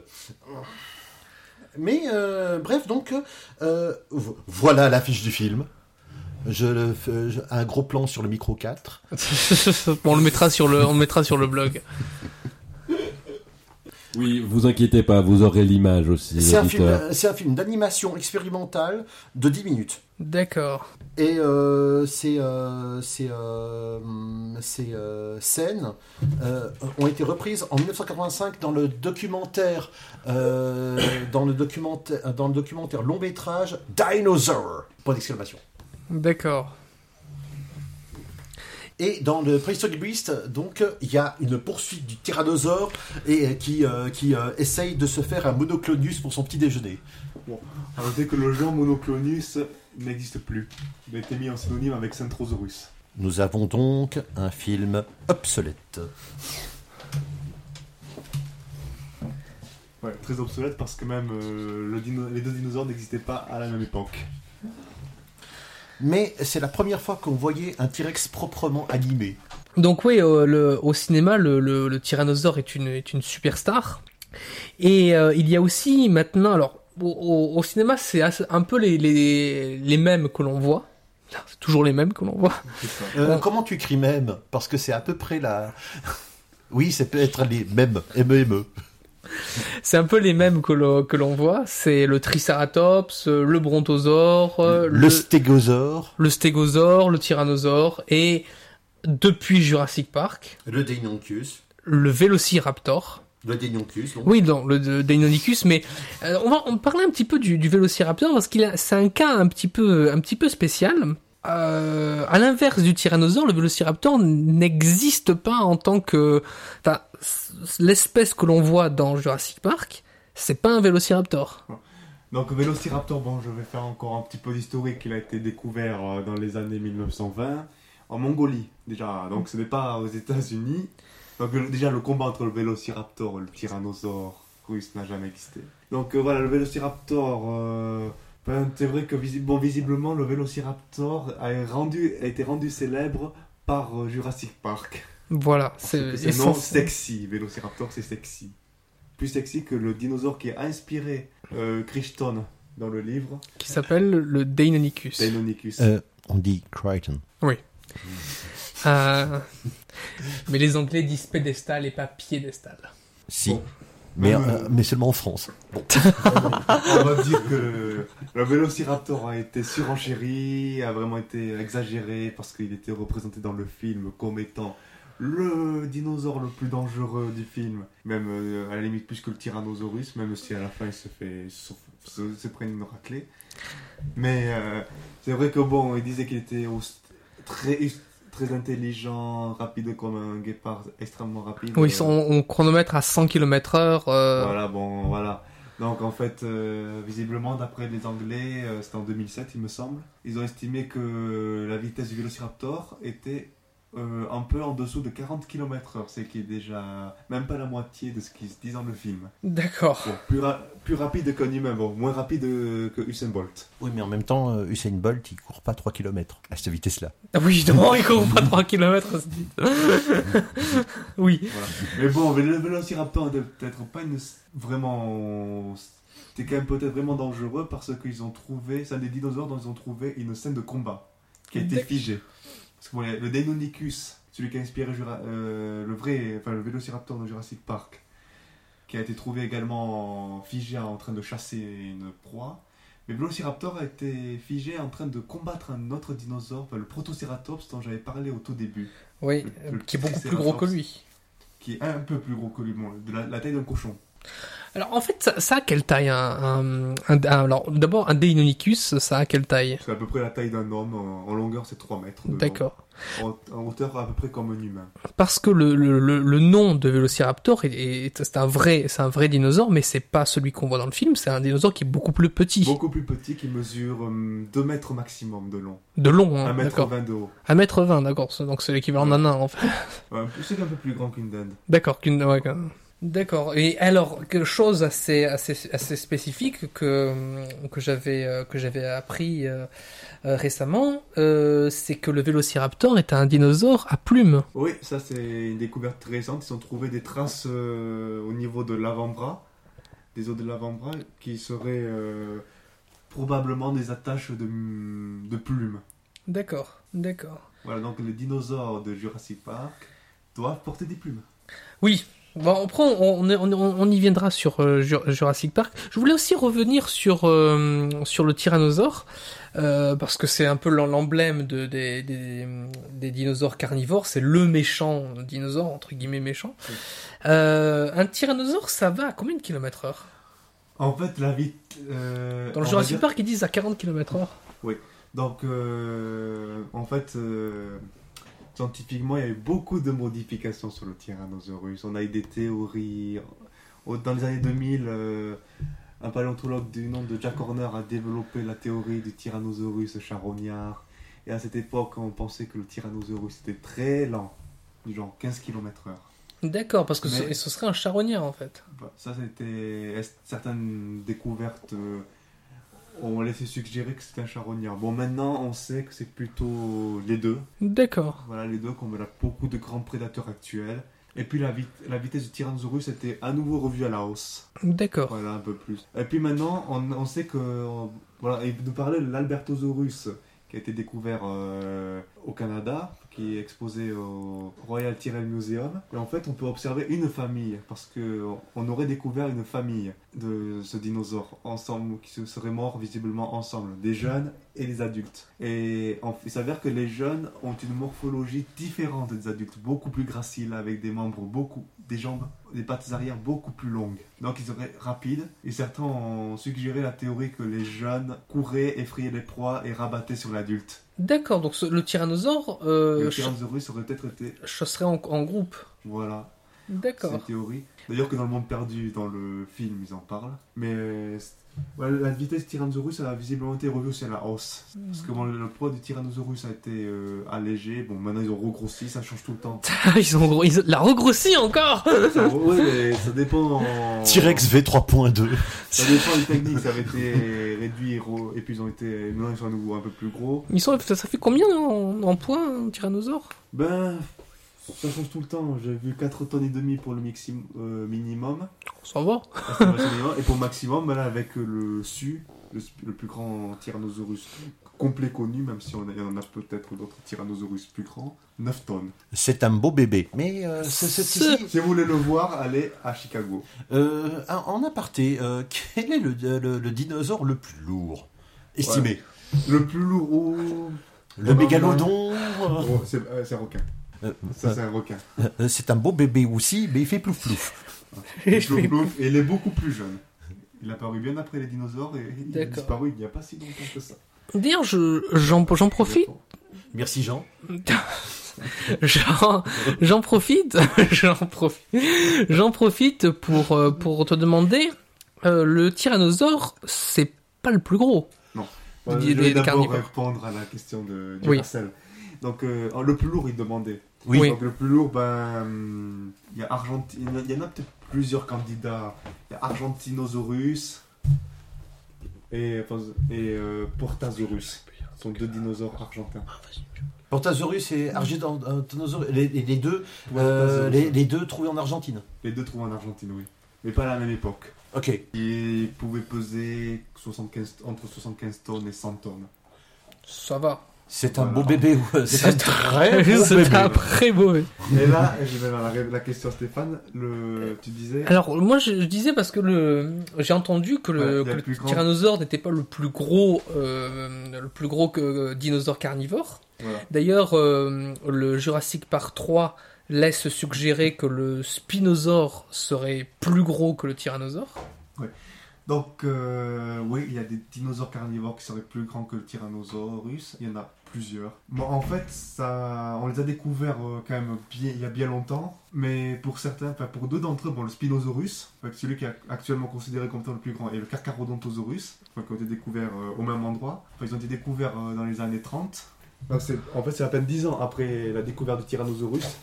Il y a une très grande expédition en Égypte qui a eu lieu, sous... dirigée par Stromer, en allemand. Et le paléontologue, euh, ils ont découvert deux dinosaures carnivores qui, qui sont candidats pour être plus grands que le Tyrannosaurus. Donc Spinosaurus qu'on voit dans Jurassic Park 3 et Carcharodontosaurus. Alors, euh, donc voilà, ce qui s'est passé avec ces deux dinosaures-là, c'est que pendant la Seconde Guerre mondiale, les os de ces dinosaures, ben, ce a- les, les types, ce qu'on utilise pour, comme référence, qu'on appelle holotypes, ont été détruits parce que le muséum euh, d'histoire naturelle de Munich a, a été détruit pendant le bombardement de la ville. Ah d'accord. Tous ces os ont été disparus, même si on avait les textes, on ne peut rien prouver sans, les ma- sans le matériel. Donc euh, le Tyrannosaurus était considéré encore comme le plus grand. Et puis dans les années 90, un nouveau dinosaure carnivore a été découvert en Argentine, qui était appelé, nommé Giganotosaurus. C'est le dinosaure carnivore qui a le plus long fémur, 1m43. Alors, Un fémur de 1 mètre. 43 et c'est ce dinosaure-là qui, à partir de ce dinosaure-là, on a commencé à accepter qu'il y a eu des dinosaures carnivores plus grands que le Tyrannosaurus. Et puis la bonne nouvelle pour le Carcharodontosaurus, le Spinosaurus, c'est qu'ils ont retrouvé de nouveaux fossiles. Paul. Sereno, 1996. Paul, Paul Sereno, 1996, a trouvé un crâne de Carcharodontosaure. Le Gigantosaurus était décrit un peu avant Hmm. par euh, Coria. Ok. Donc maintenant, il y avait ben, les bien des dinosaures carnivores plus grands que le Tyrannosaurus.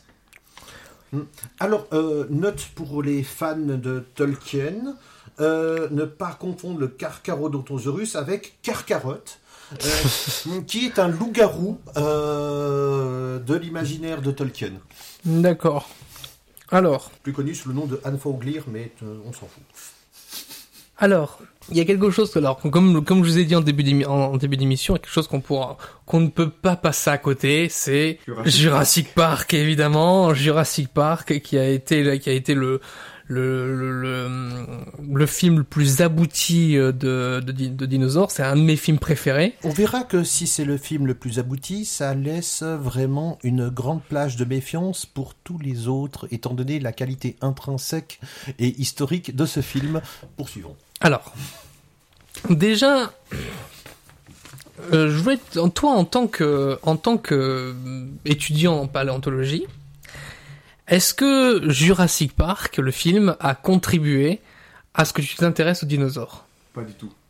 En fait, j'ai découvert Jurassic Park après que j'ai commencé à aimer les dinosaures.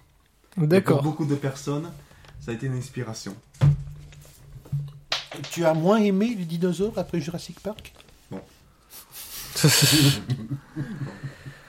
D'accord, donc euh, d'accord. Alors j'ai fait des petites des recherches et j'ai euh, et j'ai trouvé 1 2 3 4 5 6 7 7 on va dire euh, conneries qu'il y a dans Jurassic Park. Ouais. Alors je vais te les dire et tu vas me dire si tu es si tu es d'accord. D'accord. Alors, les dinosaures du film ont vécu au Jurassique. Alors, euh, bah, apparemment, c'est faux. Il n'y a pas que le brachiosaure, qui est végétarien, euh, qui est euh, qui, a vécu à, l'ère du, Jurassique entre euh, 199 et 145 millions d'années. Euh, il y a le tyrannosaure rex, il y a le euh, ah oui, le tyrannosaure, le vélociraptor, le tricératops, euh, ne- tout, ce, tout cela ne sont apparus qu'au Crétacé, c'est-à-dire il y a 80 à 70 millions d'années. Mais il est vrai que bon, c'est vrai que Cretaceous Park, c'est pas c'est pas ce qu'il y a de plus vendeur. Enfin, voilà, pour les périodes, donc c'est pas tout à fait. Bon, Jurassic c'est plus long, c'est 200 millions d'années jusqu'à 130 à peu près. Ouais. 130, 66. Voilà. Euh, donc, euh, en fait, c'est pas non plus un drame, même s'il y a la majorité des dinosaures qui ont vécu Au Crétacé. au Crétacé. En fait, il y a pas, techniquement, il n'y a pas que le Brachiosaurus qui est dans, le- dans le premier film, qui est un dinosaure euh, Du Jurassique. parce que, enfin bon, dans le monde perdu, il y, en a, il y a le Stégosaurus qui va apparaître, qui lui est aussi du Jurassique. Mais il faut pas oublier que dans Le le, stégosaure, c'est celui qui a les petites piques sur le. c'est ça, Ouais. plaques dors- des- qui a des plaques dorsales et des épines sur la queue. Mm. Donc, euh, voilà, dans le, en fait, dans le livre, mais aussi on s'en rend compte dans le film, lorsqu'ils volent les embryons, il y a d'autres noms de dinosaures qu'on ne voit pas. Ah mais voilà, qu'on ne voit C'est pas. quoi, ouais. euh, Parce qu'il y y, a une liste de dinosaures dans le livre, qui ont, ceux qui ont été recréés. Et parmi, bon, et, et qu'on peut retrouver des éléments de cette liste pendant que le gars vole les embryons. Et on voit Oui, Denis Tedry, le, le gros. voilà. Donc, par exemple, on voit Metriacanthosaurus qui était un dinosaure chinois du, du Jurassique. Et puis non, il y a un, un dinosaure, le Dilophosaurus qui est. Le dinopho- Jurassique. dinophosaure, ouais. Et alors, du Dilophosaurus qui est du Jurassique inférieur. Mais vraiment, c'est-à-dire vers 190 millions d'années. D'accord, c'est-à-dire au début du Jurassique. C'est ça. D'accord.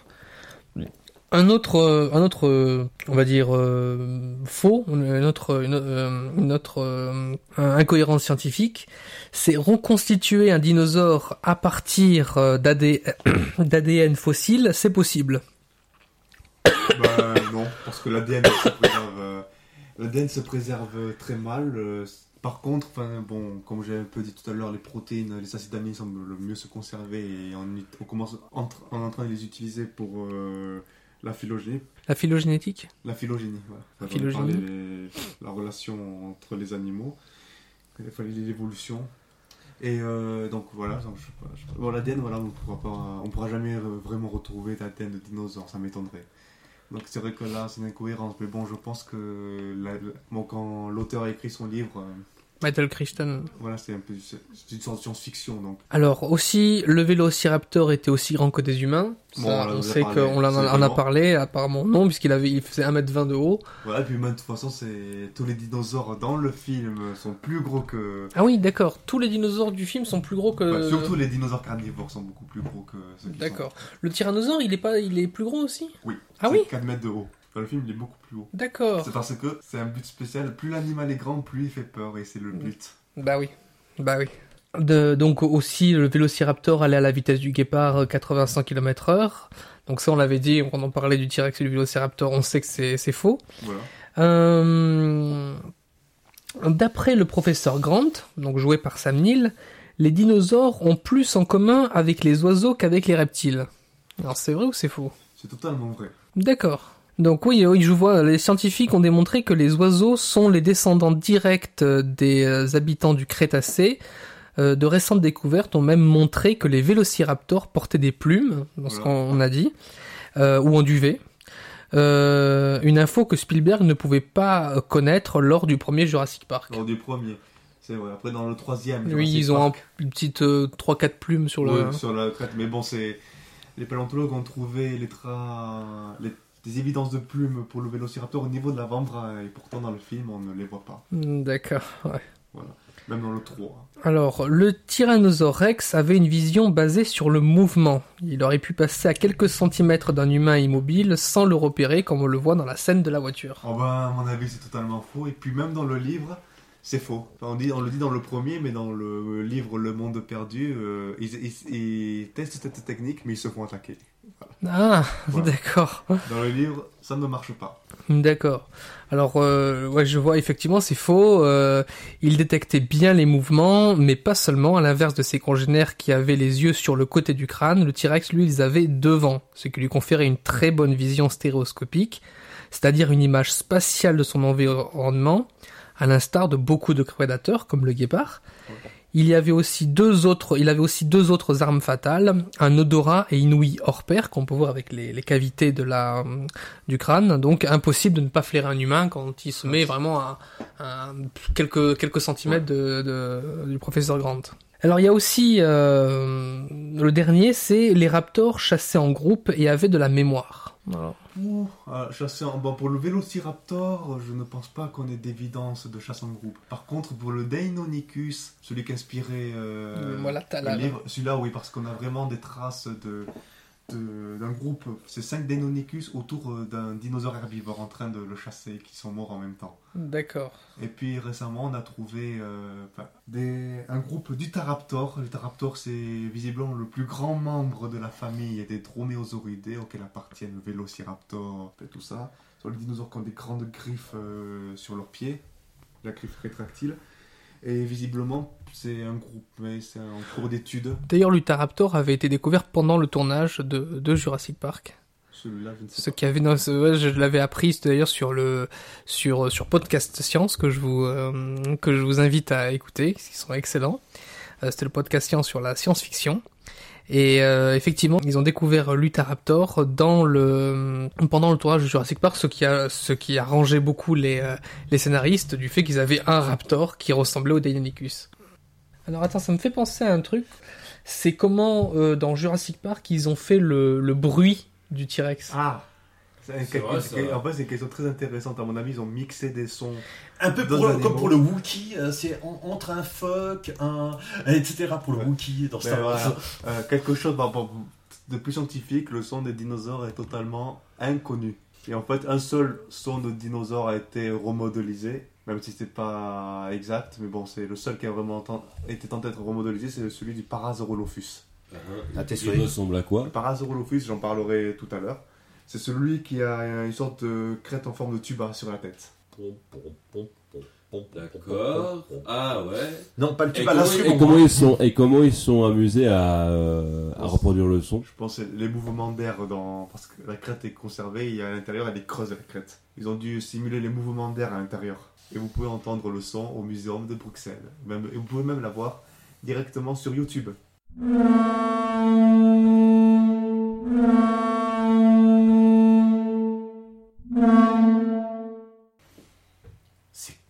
Sacré travail. Presque inutile, mais c'est un sacré Et travail. comment ils savaient si c'était pas rempli ces trous justement dans le. Euh, à mon avis, ça, ce serait pas une bonne idée d'avoir des, des trous remplis euh, si c'est au niveau du nez. Ah Je pense pas que. D'ailleurs, pour, pour nous être bouchés plusieurs fois, non, ce n'est pas une bonne idée d'avoir les trous de nez remplis.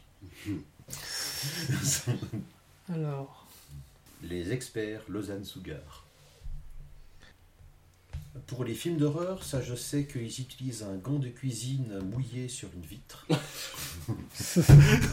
ça fait des excellents bruits. De la main sur euh, qui glisse Oui. Ce genre de truc quoi. Ouais, c'est c'est encore des, des- des effets spéciaux et budget, mais ou prix garanti pour les, Fran- pour les Français qui nous écoutent. alors, euh, quand les raptors apparaissent à la fenêtre de la porte de la cuisine, le bruit de respiration est celui d'un cheval. Ou encore dans la scène où le gardien du parc euh, se fait attaquer, le sifflement du vélociraptor est celui du noix. Le cheval a également servi pour créer les cris du Gallimimus. Et d'ailleurs, euh, le chant du brachiosaure, euh, alors, euh, Si j'étais un artiste contemporain, je- j'aurais bien, j'aurais bien appelé mon disque le chant du brachiosaure. Il y a bien un groupe français qui s'appelle le cri de la mouche. alors, écoute-moi ça, écoute-moi ça. Le Tyrannosaure Rex, ses principaux sons proviennent du propre chien de Gary Ridstron, un mignon et minuscule terrier Jacques Russell.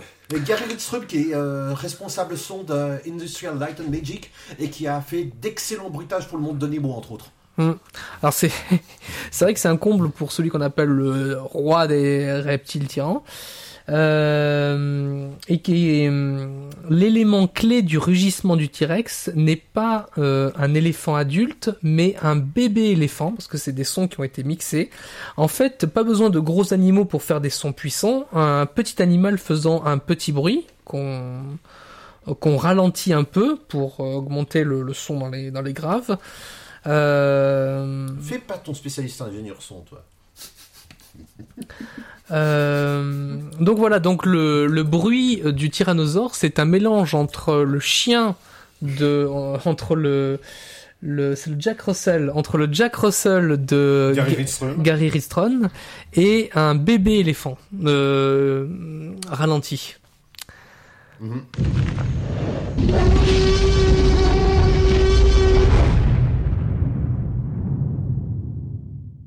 Donc c'est le bruit du, euh, du Et T-Rex. puis peut- peut-être retravailler au niveau des basses, euh, histoire de...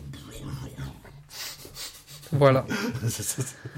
Et pour les vélociraptors, donc c'est le, le bruit d'un cheval. Et du- et du noix. euh, remarque, euh, dans ouais. le film euh, Des mondes perdus, le Tyrannosaurus Rex mâle, le Tyrannosaurus Rex femelle n'ont pas le même bruit, n'ont pas le Oui. même cri, n'ont pas le même rugissement. Alors après, c'est- ça doit, ça doit, c'est peut-être fait en post-prod. Je trouve que ce qui serait un comble, c'est si tout d'un coup euh, on se retrouvait comme dans, euh, dans, un, dans une situation comme Iron Sky 2, où tout d'un coup il y a effectivement un monde sous la Terre et qu'il y avait effectivement des dinosaures sous la Terre. Oui, bon, c'est complètement fictif, mais euh, et qu'en fait on s'aperçoit que le tyrannosaure fait squeak. Non mais... Ça Non, mais... tellement stupide. On, on a imaginé un nom, un énorme son. Non, oui, exactement, un genre de truc stupide, tu vois. Mais il est, il- je pense qu'il est euh, un animal gros, enfin forcément faire un son gros. Ou c'est pas Oh. S'il veut chasser, il voudrait être silencieux. Hmm. Un animal qui chasse est silencieux. Donc euh, voilà, c'est pour euh, pour Jurassic Park. Euh, puisqu'on est sur Jurassic Park, je voulais te, te, demander, enfin un petit un petit tour de, table. Euh, toi, euh, Soros, qu'est-ce que qu'est-ce que tu espères voir dans le nouveau film qui va sortir, Jurassic World?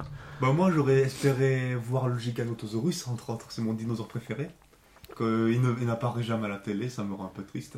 D'accord. Voilà, donc euh, il y a ceci. Bon, après j'ai pas beaucoup d'attentes. Après moi je suis un peu vieille école, donc voilà, les, les trucs, euh, scènes de combat, que scènes de combat, c'est pas trop mon truc. Voilà, donc... euh, Mais bon, visiblement, je vois que les Utahraptors n'ont toujours pas de plumes dans le film. Voilà, ce qui me choque un peu, surtout quand on sait que le Vélociraptor euh, en avait. Ouais. Voilà. Et toi, Duracell, est-ce que tu, tu attends le film? Est-ce que tu irais voir le film? Je, je ne l'attends pas, faut me payer pour, euh, euh, pour, euh, pour que je le voie. Et j'aurais bien voulu que ça soit dans l'intention première de Michael Crichton quand il avait écrit le script de Jurassic Park. Mais c'est-à-dire que euh, ça soit vraiment vu du point de vue d'un enfant. D'accord. Qu'est-ce que tu appelles voir du point de vue d'un enfant? Qu'est-ce qui changerait par rapport à un point de vue d'un adulte? Ben déjà la taille. C'est-à-dire que les dinosaures soient plus grands Les dinosaures sont plus grands, euh, les, les, les adultes font un discours qu'il ne comprend pas, il est dans le merveilleux, dans, le, dans la crainte, etc., des, des émotions plus euh, primales euh, aussi. Euh, et euh, ça serait très intéressant de, de voir le parc d'attractions ou comme ça, euh, de voir vraiment ça comme un parc d'attractions et pas, et pas comme un truc où quelque chose de terrible va arriver. da, da, da, da, da. Bah, apparemment, c'est selon la bande-annonce que qu'on a vue, c'est à peu c'est à peu près ça. Hein. C'est que le, le parc ouvre et le il y a des milliers de de de, de spectateurs. c'est Tiens, ça me rappelle les dents de la mer. Euh, donc, euh, on- pourquoi pas Euh, Donc, euh, donc, donc, euh, en fait, euh, Crichton a dû réécrire cinq fois le script euh, du, du premier Jurassic Park euh, jusqu'à euh, ce que ça soit adapté du point de vue d'un adulte, parce que les, les gens, ils voulaient vraiment que ça soit adapté d'un point de vue d'un adulte, D'accord, ce qui n'était pas l'intention de Crichton. d'accord. Ce qui est un peu marrant parce que dans le livre, c'est un livre quand même très intellectuel. Je pense pas que ça, ça soit à la portée d'un enfant. Ça parle beaucoup de d'ADN et de protéines. Oui, non, mais ce que je veux dire, c'est que euh, c'est que euh, sa première version, c'était vraiment du point de vue d'un enfant. Il a dû réécrire 5-6 fois le script. D'accord, d'accord. Non, mais on peut en parler. Et toi, Touriste, qu'est-ce que tu attends beaucoup euh, du Jurassic euh, Park, du Jurassic World? Alors, euh, ben moi, euh, quand quand j'ai vu les, les bandes annonces, euh, ben euh, je euh, j'espère que que c'est comme dans la bande annonce, c'est-à-dire que le parc a véritablement ouvert. Euh, J'espère que c'est plus euh, un 4 qu'un reboot en fait, c'est-à-dire que euh, si c'est le en fait le 4, ça veut dire que le InGen a fait le, le parc sur les ruines de l'ancien, c'est-à-dire qu'on est toujours dans, le, dans la lignée du Jurassic Park, parce que si c'était un reboot, ça veut dire en fait le premier parc n'a jamais eu lieu, c'est que celui-là qui a, qui a eu lieu. Euh, ce que ce que j'espère, c'est que ben que qu'il y aura plus de de, de, de, de, de parallélisme scientifique, même si euh, on peut toujours voir des vélociraptors avec euh, avec euh, avec des écailles et non des plumes, mais on pourra en dire ah puisqu'on a mis l'ADN de grenouille, eh ben on n'a pas les plumes. Mais au moins que qu'on puisse avoir des euh, des, des, des infos, des, des véritables infos scientifiques et que, que j'es- j'espère que les dinosaures se comportent comme des, comme des animaux et non pas comme des monstres. Parce qu'il y a quand même une différence entre un animal et un monstre. C'est-à-dire l'animal, l'animal, il vit comme un animal, il se nourrit. Le monstre, il ne persécute que les humains. Que ça. Il peut avoir plein de pros autour. Les humains! Donc euh, voilà, donc euh, j'espère qu'il va y avoir une, une, une vision plus, scien- plus scientifique. Par contre, il y a quelque chose qui m'a vraiment, quand je vois la bande-annonce, quelque chose qui m'a Choqué. choqué, choqué, mais vraiment choqué. Je vois euh, un seul dinosaure carnivore qui tue 5 sauropodes, dinosaures long cou. Désolé, non, non, non. Un seul dinosaure carnivore ne pourra jamais tuer même un seul dinosaure long cou. Pourquoi? Parce que c'est beaucoup plus gros. Il, il Et peut pas l'attraper au cou euh, euh, Je pense qu'un sauropode, c'est très bien se défendre. Une ruade, il écrase un coup de queue. Ben, le dinosaure carnivore même n'osera jamais attaquer. Un sauropode adulte, seul. Su- surtout que les sauropodes adultes ne seront jamais seuls, c'est ça? Non, mais même seul, c'est trop grand. Un dinosaure carnivore, je rejoins ce que disait Stéphane. Un animal et non un monstre. Oui, voilà. Voilà. Non, un animal, un, din- un prédateur est un, est un, un animal qui est très prudent. Il, a, il, doit, il veut surtout éviter d'être blessé. Oui. S'il est blessé, il meurt. Il en, il en tue 5 carrément.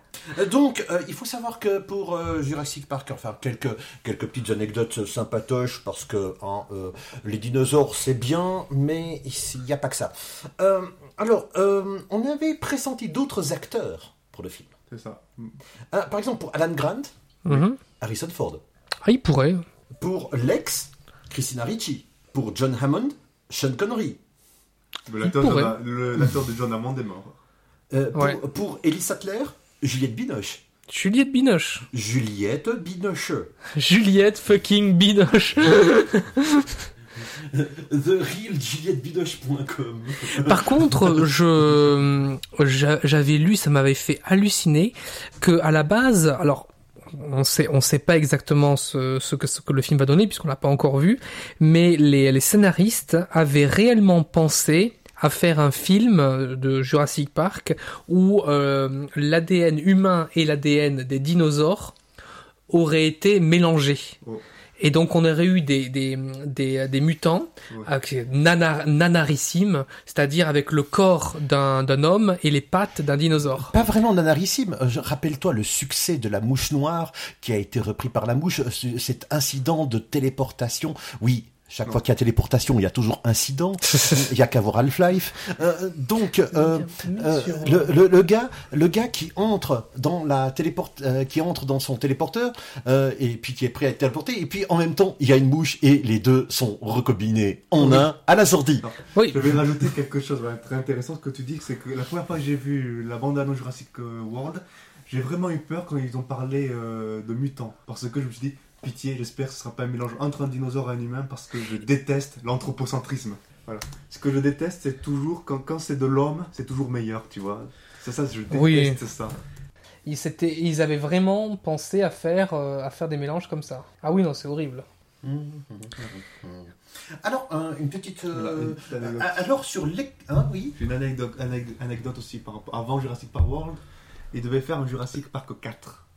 Alors, en 2005, qui devait sortir en 2005, qui devait être le tout dernier volume, qui était, qui était l'extinction des dinosaures, enfin, des dinosaures qui ont été recréés. d'accord. C'est pas soit l'homme, soit le dinosaure qui disparaissait. C'était euh, voilà un scénario, un film, Un a film vraiment été- catastrophe. ouais. qui a à chaque fois été reporté. Parce que enfin, dans le Jurassic Park 4, ça devait être une maladie qui aurait exterminé les dinosaures. Mais d'ailleurs, le je passé, et qui refait surface avec les dinosaures qui ont été recréés et qui menacent l'homme aussi. Ça, c'était la première, l'idée de départ pour Jurassic Park 4. Et après, Crichton, comment tu dis? Crichton. Crichton est mort, oui, donc ça avait été abandonné. d'accord. Alors ils ont dû refaire leur script en urgence, Bunts. Oui, Michael Crichton a fait urgence. D'accord. Mais le, le, le truc, c'est que dans le, dans, le fi, dans le livre de Michael Crichton, euh, les, euh, les dinosaures ne vivent que jusqu'à l'adolescence. Non, ça c'est dans le monde, dans le livre du monde perdu. Dans le livre du monde perdu, d'accord. Dans la, le deuxième volet, C'est ça. d'accord. Alors, euh, un truc euh, euh, Oula, aussi je- concernant Jurassic Park, euh, sur l'excellent site que je vous conseille, erreurdefilm.fr, Ouais.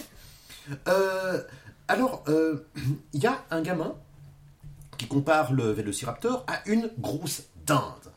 En Oui. raison de son aspect. hein. Euh, Malcolm euh, lui explique les dégâts que peut faire la grosse dinde précitée. Mais le pire, c'est- que attends, tu es stop, stop, stop, stop. il te J'ai pas dévore. fini, j'ai pas fini. Parce que, en fait, le problème c'est que les petits enfants du, de Hammond sont prisonniers dans les cuisines. Et les raptors, bizarrement, ils ne sont pas des grosses dindes, mais ils sont grands et couverts d'écailles comme les crocos. Donc, il y a une erreur de continuité dans le film. Ha, ha, ha. Non, mais c'est pas. D'ailleurs, c'est Grant qui. C'est non Malcolm qui. Non, c'est le petit qui dit c'est un peu comme une grosse dinde et euh, Malcolm dit, c'est une grosse dinde. C'est pas Malcolm, c'est Grant. non c'est ni Malcolm ni Grant c'est le c'est c'est un petit c'est un Non, petit c'est le c'est- petit c'est gros Grant qui explique, qui fait peur à l'enfant. oui c'est Grant qui non non Malcolm. Non, non, euh, le, le petit gros, il, euh, c'est un, un petit, un petit garçon hein, qui, euh, qui vient le voir. Il dit en fait, euh, c'est pas, c'est pas effrayant, c'est comme une grosse dinde. Et Alan Grant, il dit une dinde. Alors imagine-toi que cette grosse dinde apparaisse, euh, voilà. Voilà. Donc tu remontes dans le temps. Voilà, et tu remontes dans le temps, à l'époque du, du Crétacé. Oui, il dit à l'époque du Crétacé, Ouais. il dit pas à l'époque du Jurassique. Euh, et puis euh, tu te retrouves en face de cette grosse dinde. Elle avance comme en, en hochant de la tête, comme un oiseau. Euh, alors tu te dis tu, que tu ne bouges pas parce que tu te dis que cette qu'elle que sa vision est basée sur le mouvement comme le tyrannosaure, mais non, pas le vélociraptor. Non, mais c'est pas ça. Mais euh, Malcolm dit que c'est une grosse dinde, mais qu'elle peut faire beaucoup de dégâts. Et puis tout d'un coup, la Mal- grosse dinde, pouf, et mute en crocodile. Malcolm, ne- Malcolm non, ne dit Malcolm n'est pas là. Malcolm apparaît dans l'hélicoptère. Malcolm apparaît dans l'hélicoptère. C'est un petit garçon qui est sur le lieu de la fou- de- des fouilles. Et d'ailleurs, c'est une incohérence avec le livre parce que dans le livre, le Alan Grant adore les enfants. Ah oui Depuis le début, oui. Il adore les enfants. Ah oui, dans- c'est le contraire total. Dans le- Ouais, dans alors le- que dans le film, au début, il les déteste. Au début, à la fin aussi. Hein. Ouais, quoi quoi la fois. Alors à la fin, il est câline. Non, mais Ouais. à la fin, c'est ha ha ha, ha ha ha. Non, ça c'est Ça Malcolm. Dennis Tedry. euh. Ça c'est Malcolm. Non, Non. Dennis Tedry. Non, Malcolm, c'est celui de la théorie du chaos. Mais oui, justement, c'est c'est le programme, c'est le programme. Mais non, Non, c'est le mathématicien. Ah oui. Le, math- le ma- le programmeur, c'est le gros. Oui, c'est juste. Qui est sous le service de Dodson. Qui est... Dodson, on le voit pas dans Jurassic Park, le monde perdu, alors que dans le livre, il est présent. Ouais, Dodson. Dodson est ici, Dodson est là. Tout le monde s'en fout. Dans le monde perdu, c'est lui le principal ennemi. Oui, c'est le concurrent de John Hammond. Dans, dans, le, dans le livre. Oui.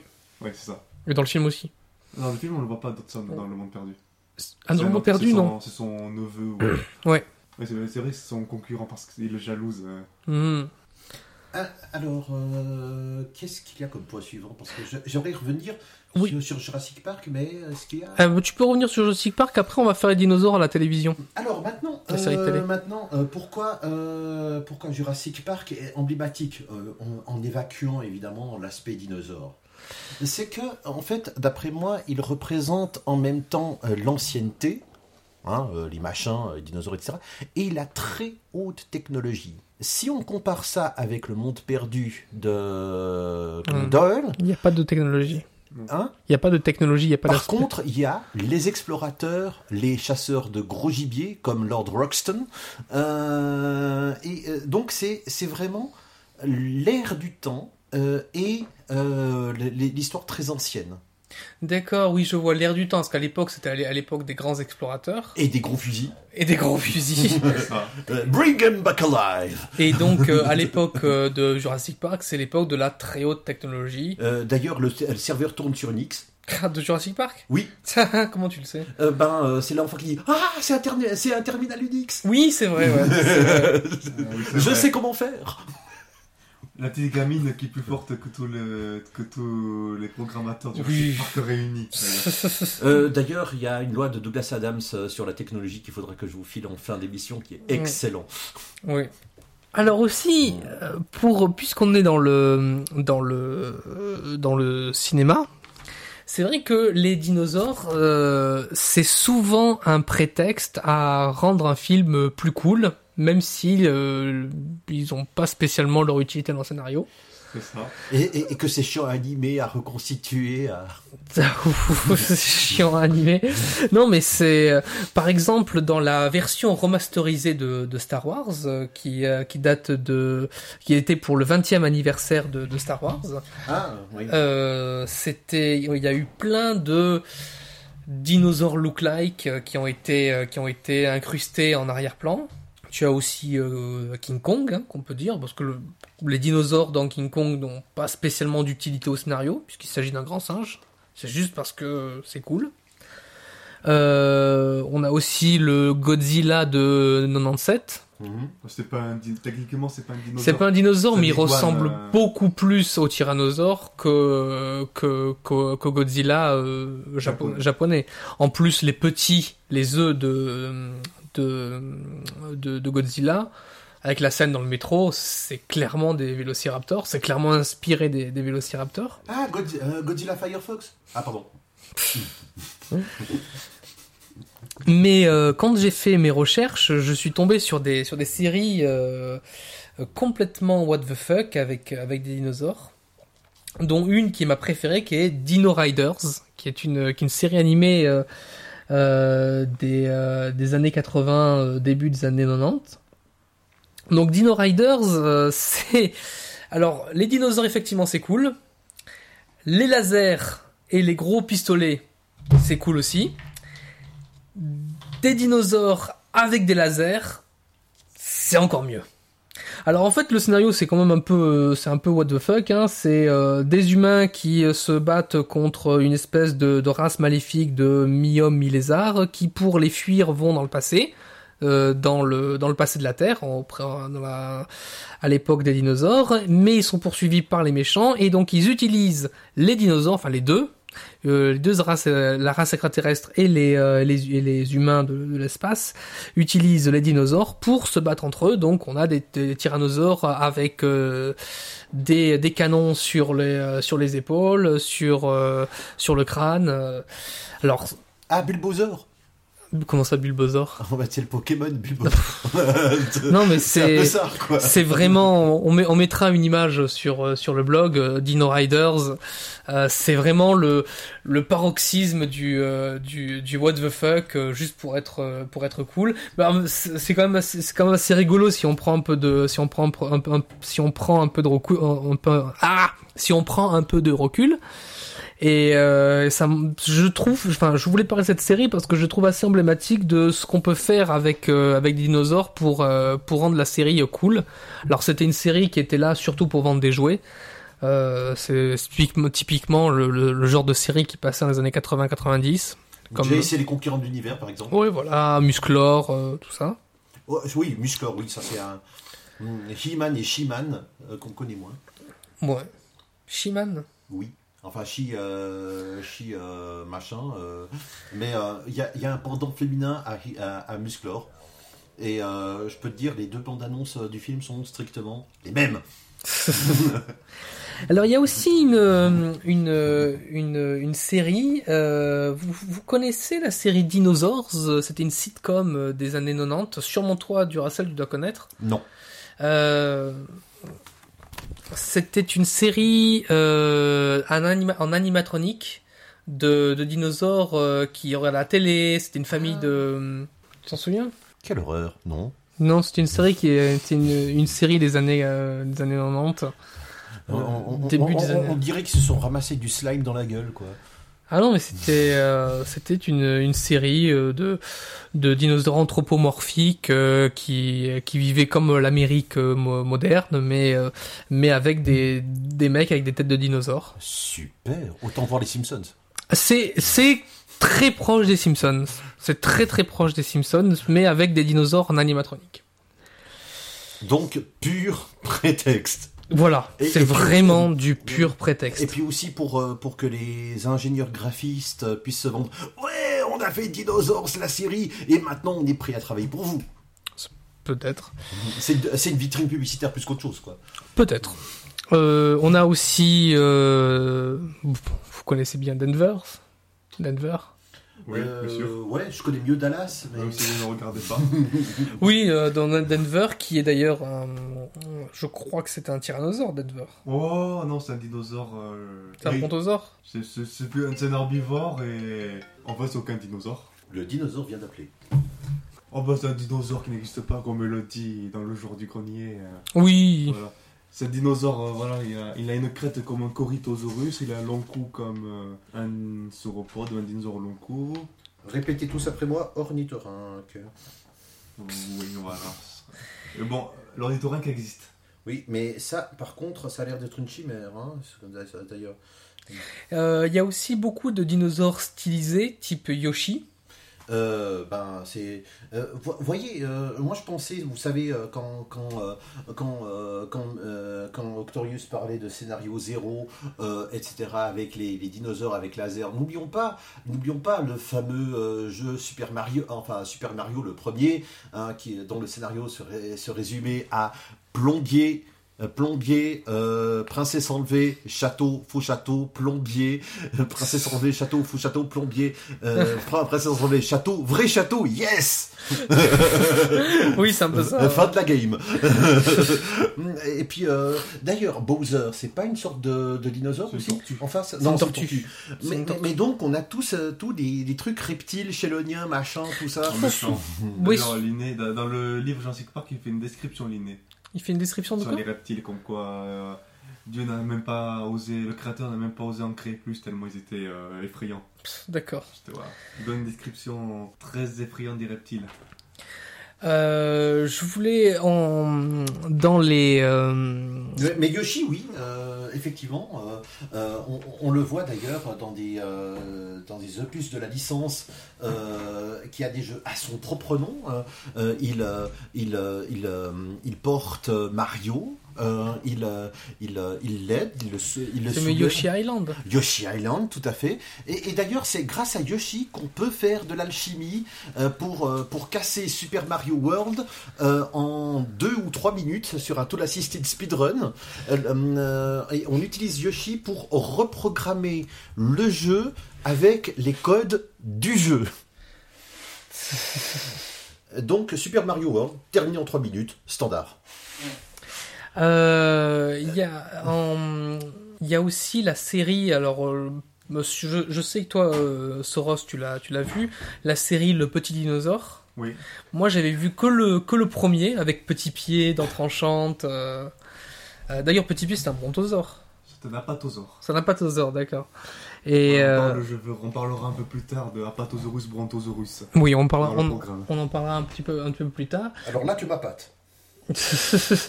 oui, en fait, j'avais, j'avais, je, en faisant les, en faisant les recherches, j'avais appris que là, c'était une. Moi, j'avais lu que le, enfin, j'avais vu que le Petit Dinosaure et la Val des Merveilles. Et je, je, je vois que c'est une série de 13 longs métrages.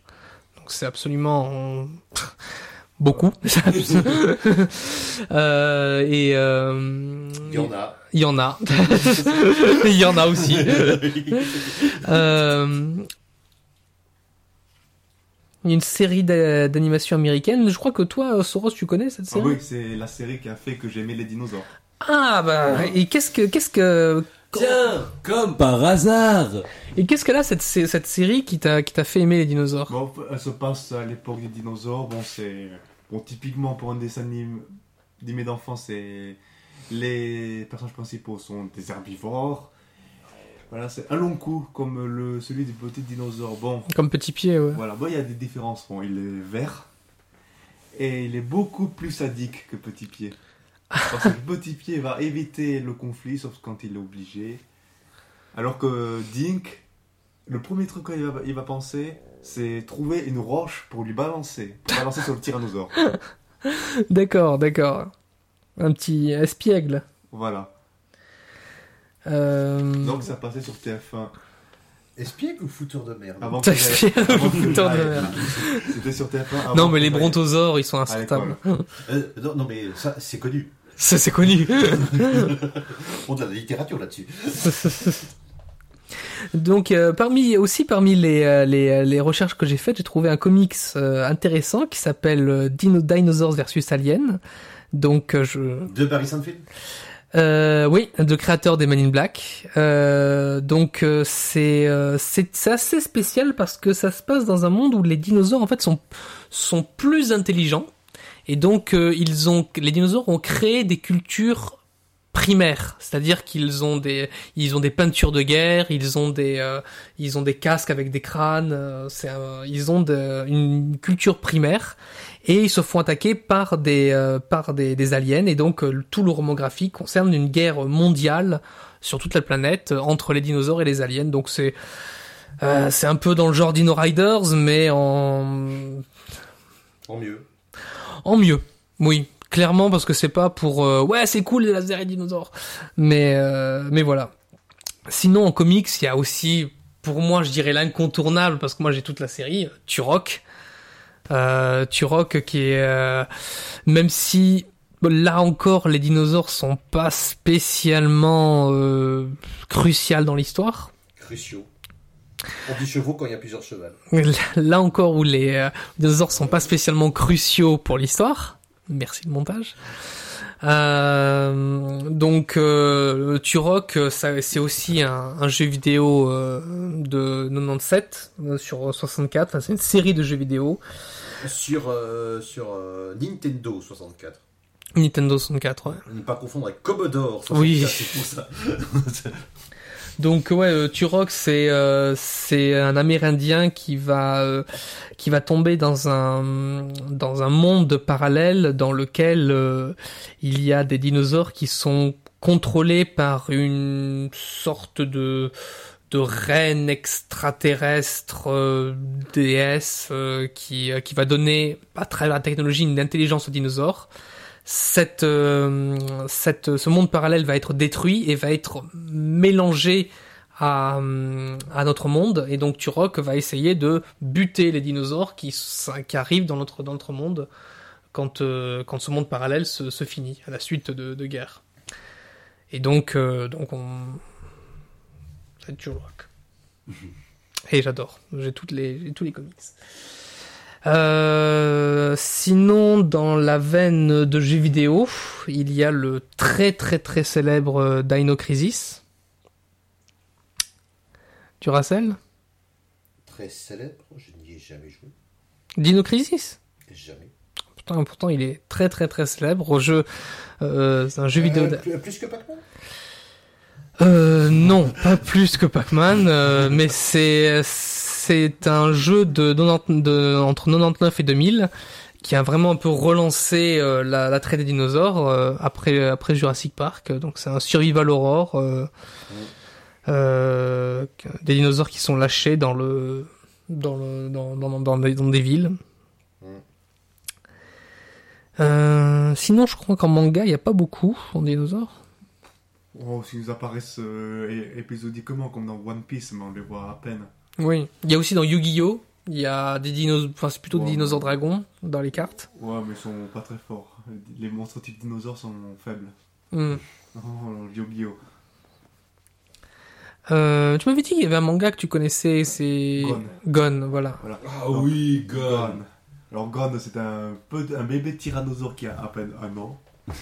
mais qui est, il est très petit, mais il est très fort. Donc euh, euh, l'auteur euh, dans l'histoire raconte les interactions entre Gon et les autres animaux. Bon, c'est généralement souvent pareil. Bon, il est comme une sorte de parasite pour les herbivores. Il, il, il les dérange parce que, par exemple, dans le premier livre, il construit un barrage. Il veut faire comme le castor. Il construit un barrage, sauf que le barrage de Gon, il est beaucoup plus grand que celui du castor. Il inonde toute la forêt. Voilà, donc tous les- aucun animal est content.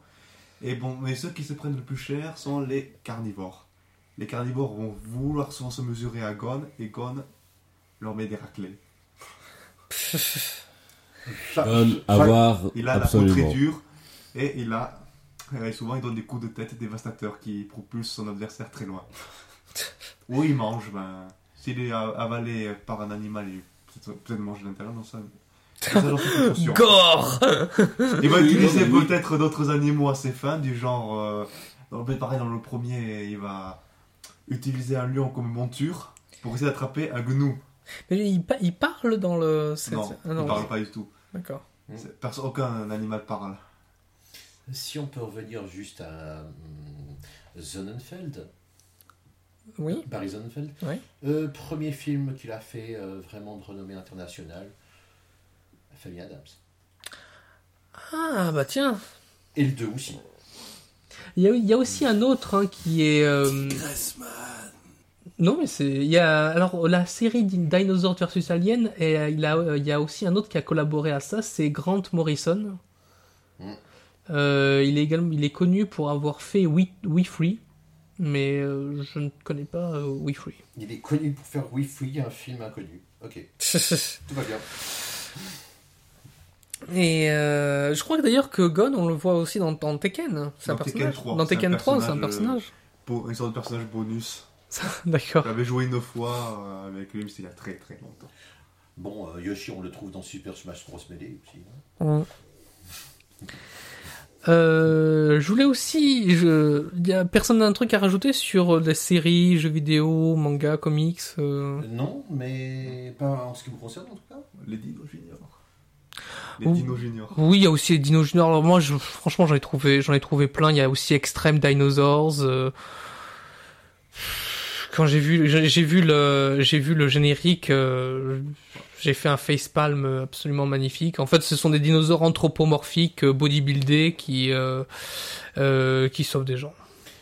Ah, et maintenant, pour ben, les enfants, maintenant, vous avez le Dino Train qui paraît être très bien parce qu'il est coaché par des. Enfin, produit, enfin, conseillé par des paléontologues eux-mêmes. C'est Euh. des paléontologues qui aident. Euh, Dites-moi, j'ai tout d'un coup une question. Même s'il vient d'une autre planète, Casimir, c'est pas un dinosaure? C'est un dinosaure. oui. Casimir, c'est clairement un dinosaure. d'ailleurs, d'ailleurs, c'est- c'est c'est même un, un tyrannosaure. Je sais pas si c'est quel, quel type de dinosaure. c'est. Non, je crois que c'est un dinosaure, c'est une espèce inventée, c'est une espèce imaginaire. Parce qu'il a des poids, il a des poids euh, de couleurs différentes euh, sur le corps. Casimir. Casimir, oui, mais on, on l'a oublié celui-là. Oui, on a, on l'a oublié, ouais, Casimir, ouais, c'est vrai. D'ailleurs, Casimir, on le voit dans, dans Jurassic Park 3. Yves Brunier. Non, c'est pas Casimir, c'est euh, Barney, the, the dinosaur. Oui, Barney, le, le rose, Ouais, le tyrannosaure vert. Tyra- tyrannosaure vert. D'ailleurs, qu'ils ont fait un dessin parodique euh, de Barney comme c'était un tyrannosaure, euh, ils l'ont dessiné en train de manger un triceratops. D'ailleurs, à propos de lui, euh, il y a aussi un- le clip de Weird Al Yankovic sur Jurassic Park qui est excellent où tu vois justement Barney qui se fait bouffer par un, par un tyrannosaure et qui recrache la tête. Enfin, c'est bien, de façon bien, bien gore. Euh, Pour savoir si un produit de consommation fait partie des mêmes, il suffit de voir euh, si ça n'a pas été repris par Weird Al Yankovic. Oui.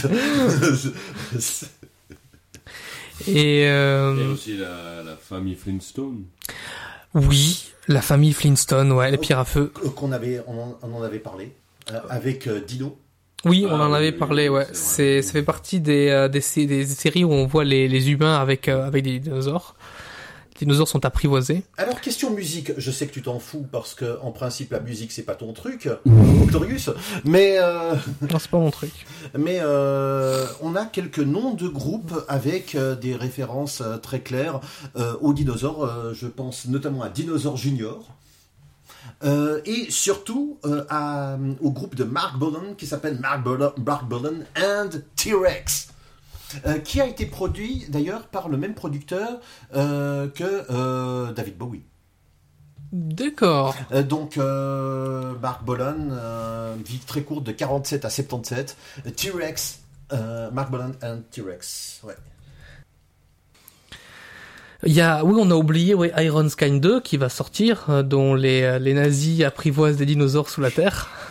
Ah oui, oh. Hmm, Là-dessus, la Gesellschaft. hmm. Oui. Wow. je, vous re- je vous recommande ce bon nana. Ouais. On a un tyrannosaure qui fait un salut nazi. Euh, tant qu'il ne chante pas le Horse Vessel Lead, tout va bien. c'est, d'ailleurs, en parlant de, de sous la, de, sous la terre, Mhm. le voyage au centre de la Terre de Jules Verne décrit des, des sauropodes. Ce sont des plésiosaures. Oui, des les- plésiosaures, donc ouais, qui ne sont pas dinosaures. enfin, Ne pas Il y mélanger a les aucun torchons. dinosaure dans le livre euh, de Jules Verne. Hmm. Euh, donc pour la dernière partie, on va passer au documentaire. Les, euh, il y a une, pff, y a pléthore de, do- de documentaires. Euh, toi, tu, tu, tu aurais des, euh, des documentaires que tu, que tu recommanderais? Bon, il y a... Ou au contraire que tu ne recommandes pas du tout. Ouais, bon, je vais commencer par ce que je recommande. Bon, il y en a plein qui sont sympas. Bon, moi, un de mes préférés, c'est Mammals versus Dinosaur. Bon, mammifère contre dinosaure. Bon, D'accord. contrairement à ce que suggère le titre, il n'y a pas de combat. C'est juste euh, pourquoi les dinosaures sont de- ont, ont eu du succès. Et après ce qui s'est passé après l'extinction, la radiation des mammifères. C'est plutôt ça qui parle et il n'y a pas de grosse énormité. euh, il y a moins de, il y en a moins d'énormité scientifique que dans d'autres euh, documentaires. Bon, il y a sur la Terre des dinosaures, qui lui a un, un Oscar. D'accord. Visiblement, enfin, il y a des, bon, pareil, des erreurs, mais c'est pas non plus la mer à boire. Puis bon, on a eu des documentaires récents, donc euh, Planète Dinosaure, enfin, ou Dinosaur Planet. Bon, c'est deux, deux documentaires différents, donc je ne me rappelle jamais de l'ordre. Qui est sorti en 2011. Et The Dinosaur Evolution, qui en anglais a un autre nom. Non, non, en français, un autre nom. Euh, oui, que moi j'avais vu la version anglaise. La version française, je connais pas le nom, mais c'est Dinosaur Evolution. Qui a été. Bon, de, belle- très belle image de synthèse.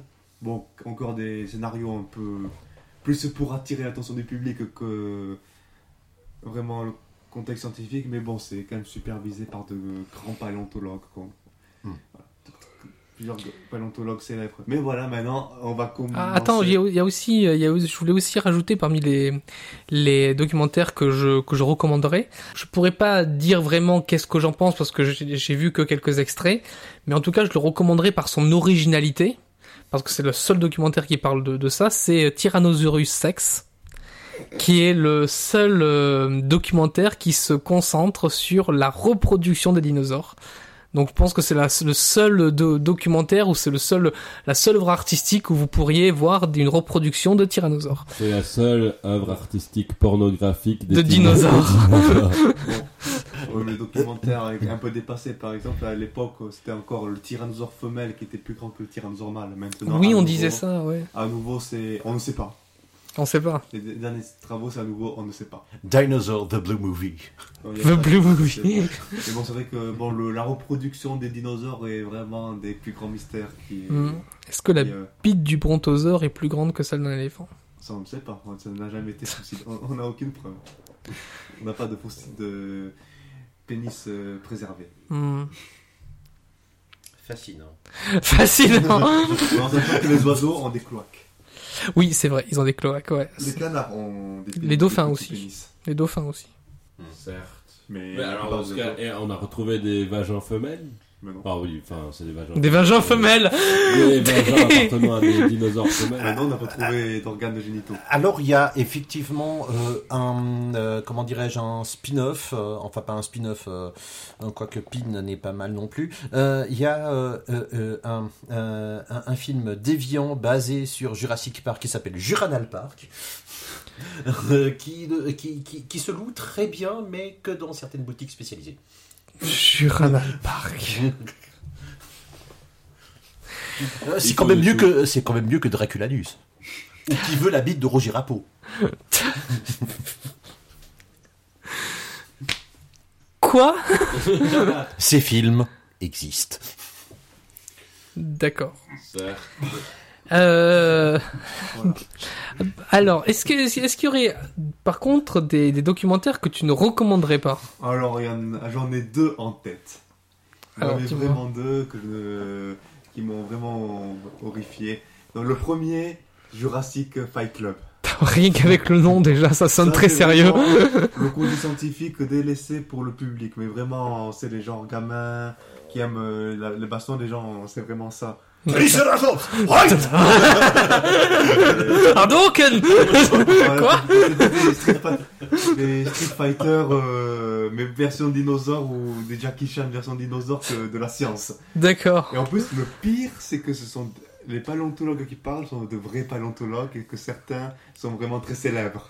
Ils m'ont beaucoup payé. Il y en a un qui plus, ils l'autre qui fond. regarde d'un air désespéré Ils ont l'air, sur le euh, plateau. Ils ont l'air à fond quand ils parlent en plus. Ouais, Après voilà, je vois les dinosaures qui se battent comme... euh, qui font du karaté. Oh non. Euh, En plus, j'ai- mais- et même déjà, mais quelle est leur raison de se battre? Déjà, c'est la première question. Who tried this? Parce que c'est cool Voilà, c'est ça.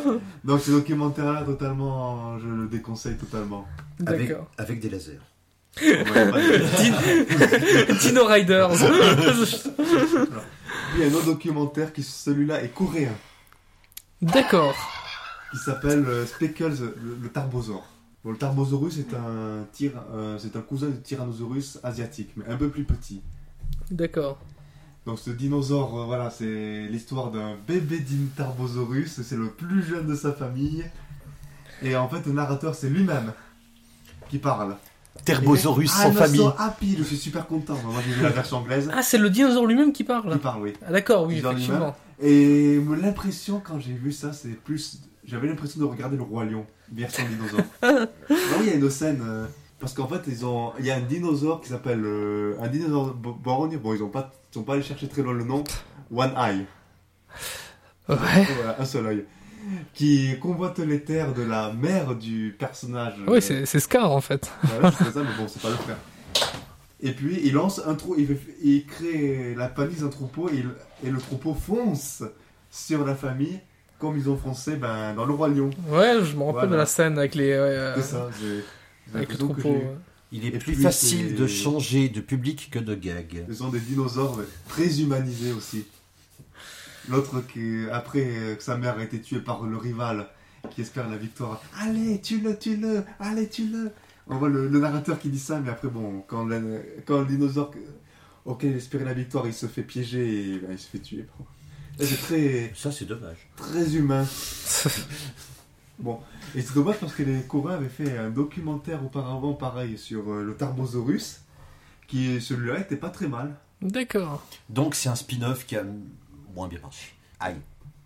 Ils ont essayé de surfer sur le succès euh, de- du premier et... Bon, le premier se termine très mal. euh, Le, le, perso- le dinosaure principal, il meurt à la fin du documentaire. Voilà. Hmm. Si vous voulez pas voir le cœur brisé. Hmm. Ceci était un spoiler. Donc, euh, ben, on arrive à la fin de, de l'émission. Alors, je sais que après, alors on va, on va avoir le, le générique. Et, euh, et tu voulais après, après le générique, revenir sur euh, quelques quelques dinosaures que tu pourrais nous euh, dinosaures à connaître euh, par certaines spécificités. Donc, euh, Bon, ben oui. Voilà, j'en ai sélectionné 15. alors, les 15 dinosaures que vous devez connaître. alors dis-nous. Bon, voilà. Dino. Dino, dis-nous, Dino. Il y a beaucoup de Bah, grands c'était pas après le générique ou... Bah, il y aura le générique, mais ce sera en post-prod. Il y aura, bon. les Générique. Je croyais qu'on devait chanter Denver, le dernier dinosaure. Si tu veux, on peut. Parmi- Denver. 3, 4. Denver, le dernier dinosaure. C'est mon ami et bien plus encore. Denver, le dernier dinosaure. Vient d'un monde jamais vu encore. La désynchronisation est purement volontaire. Merci.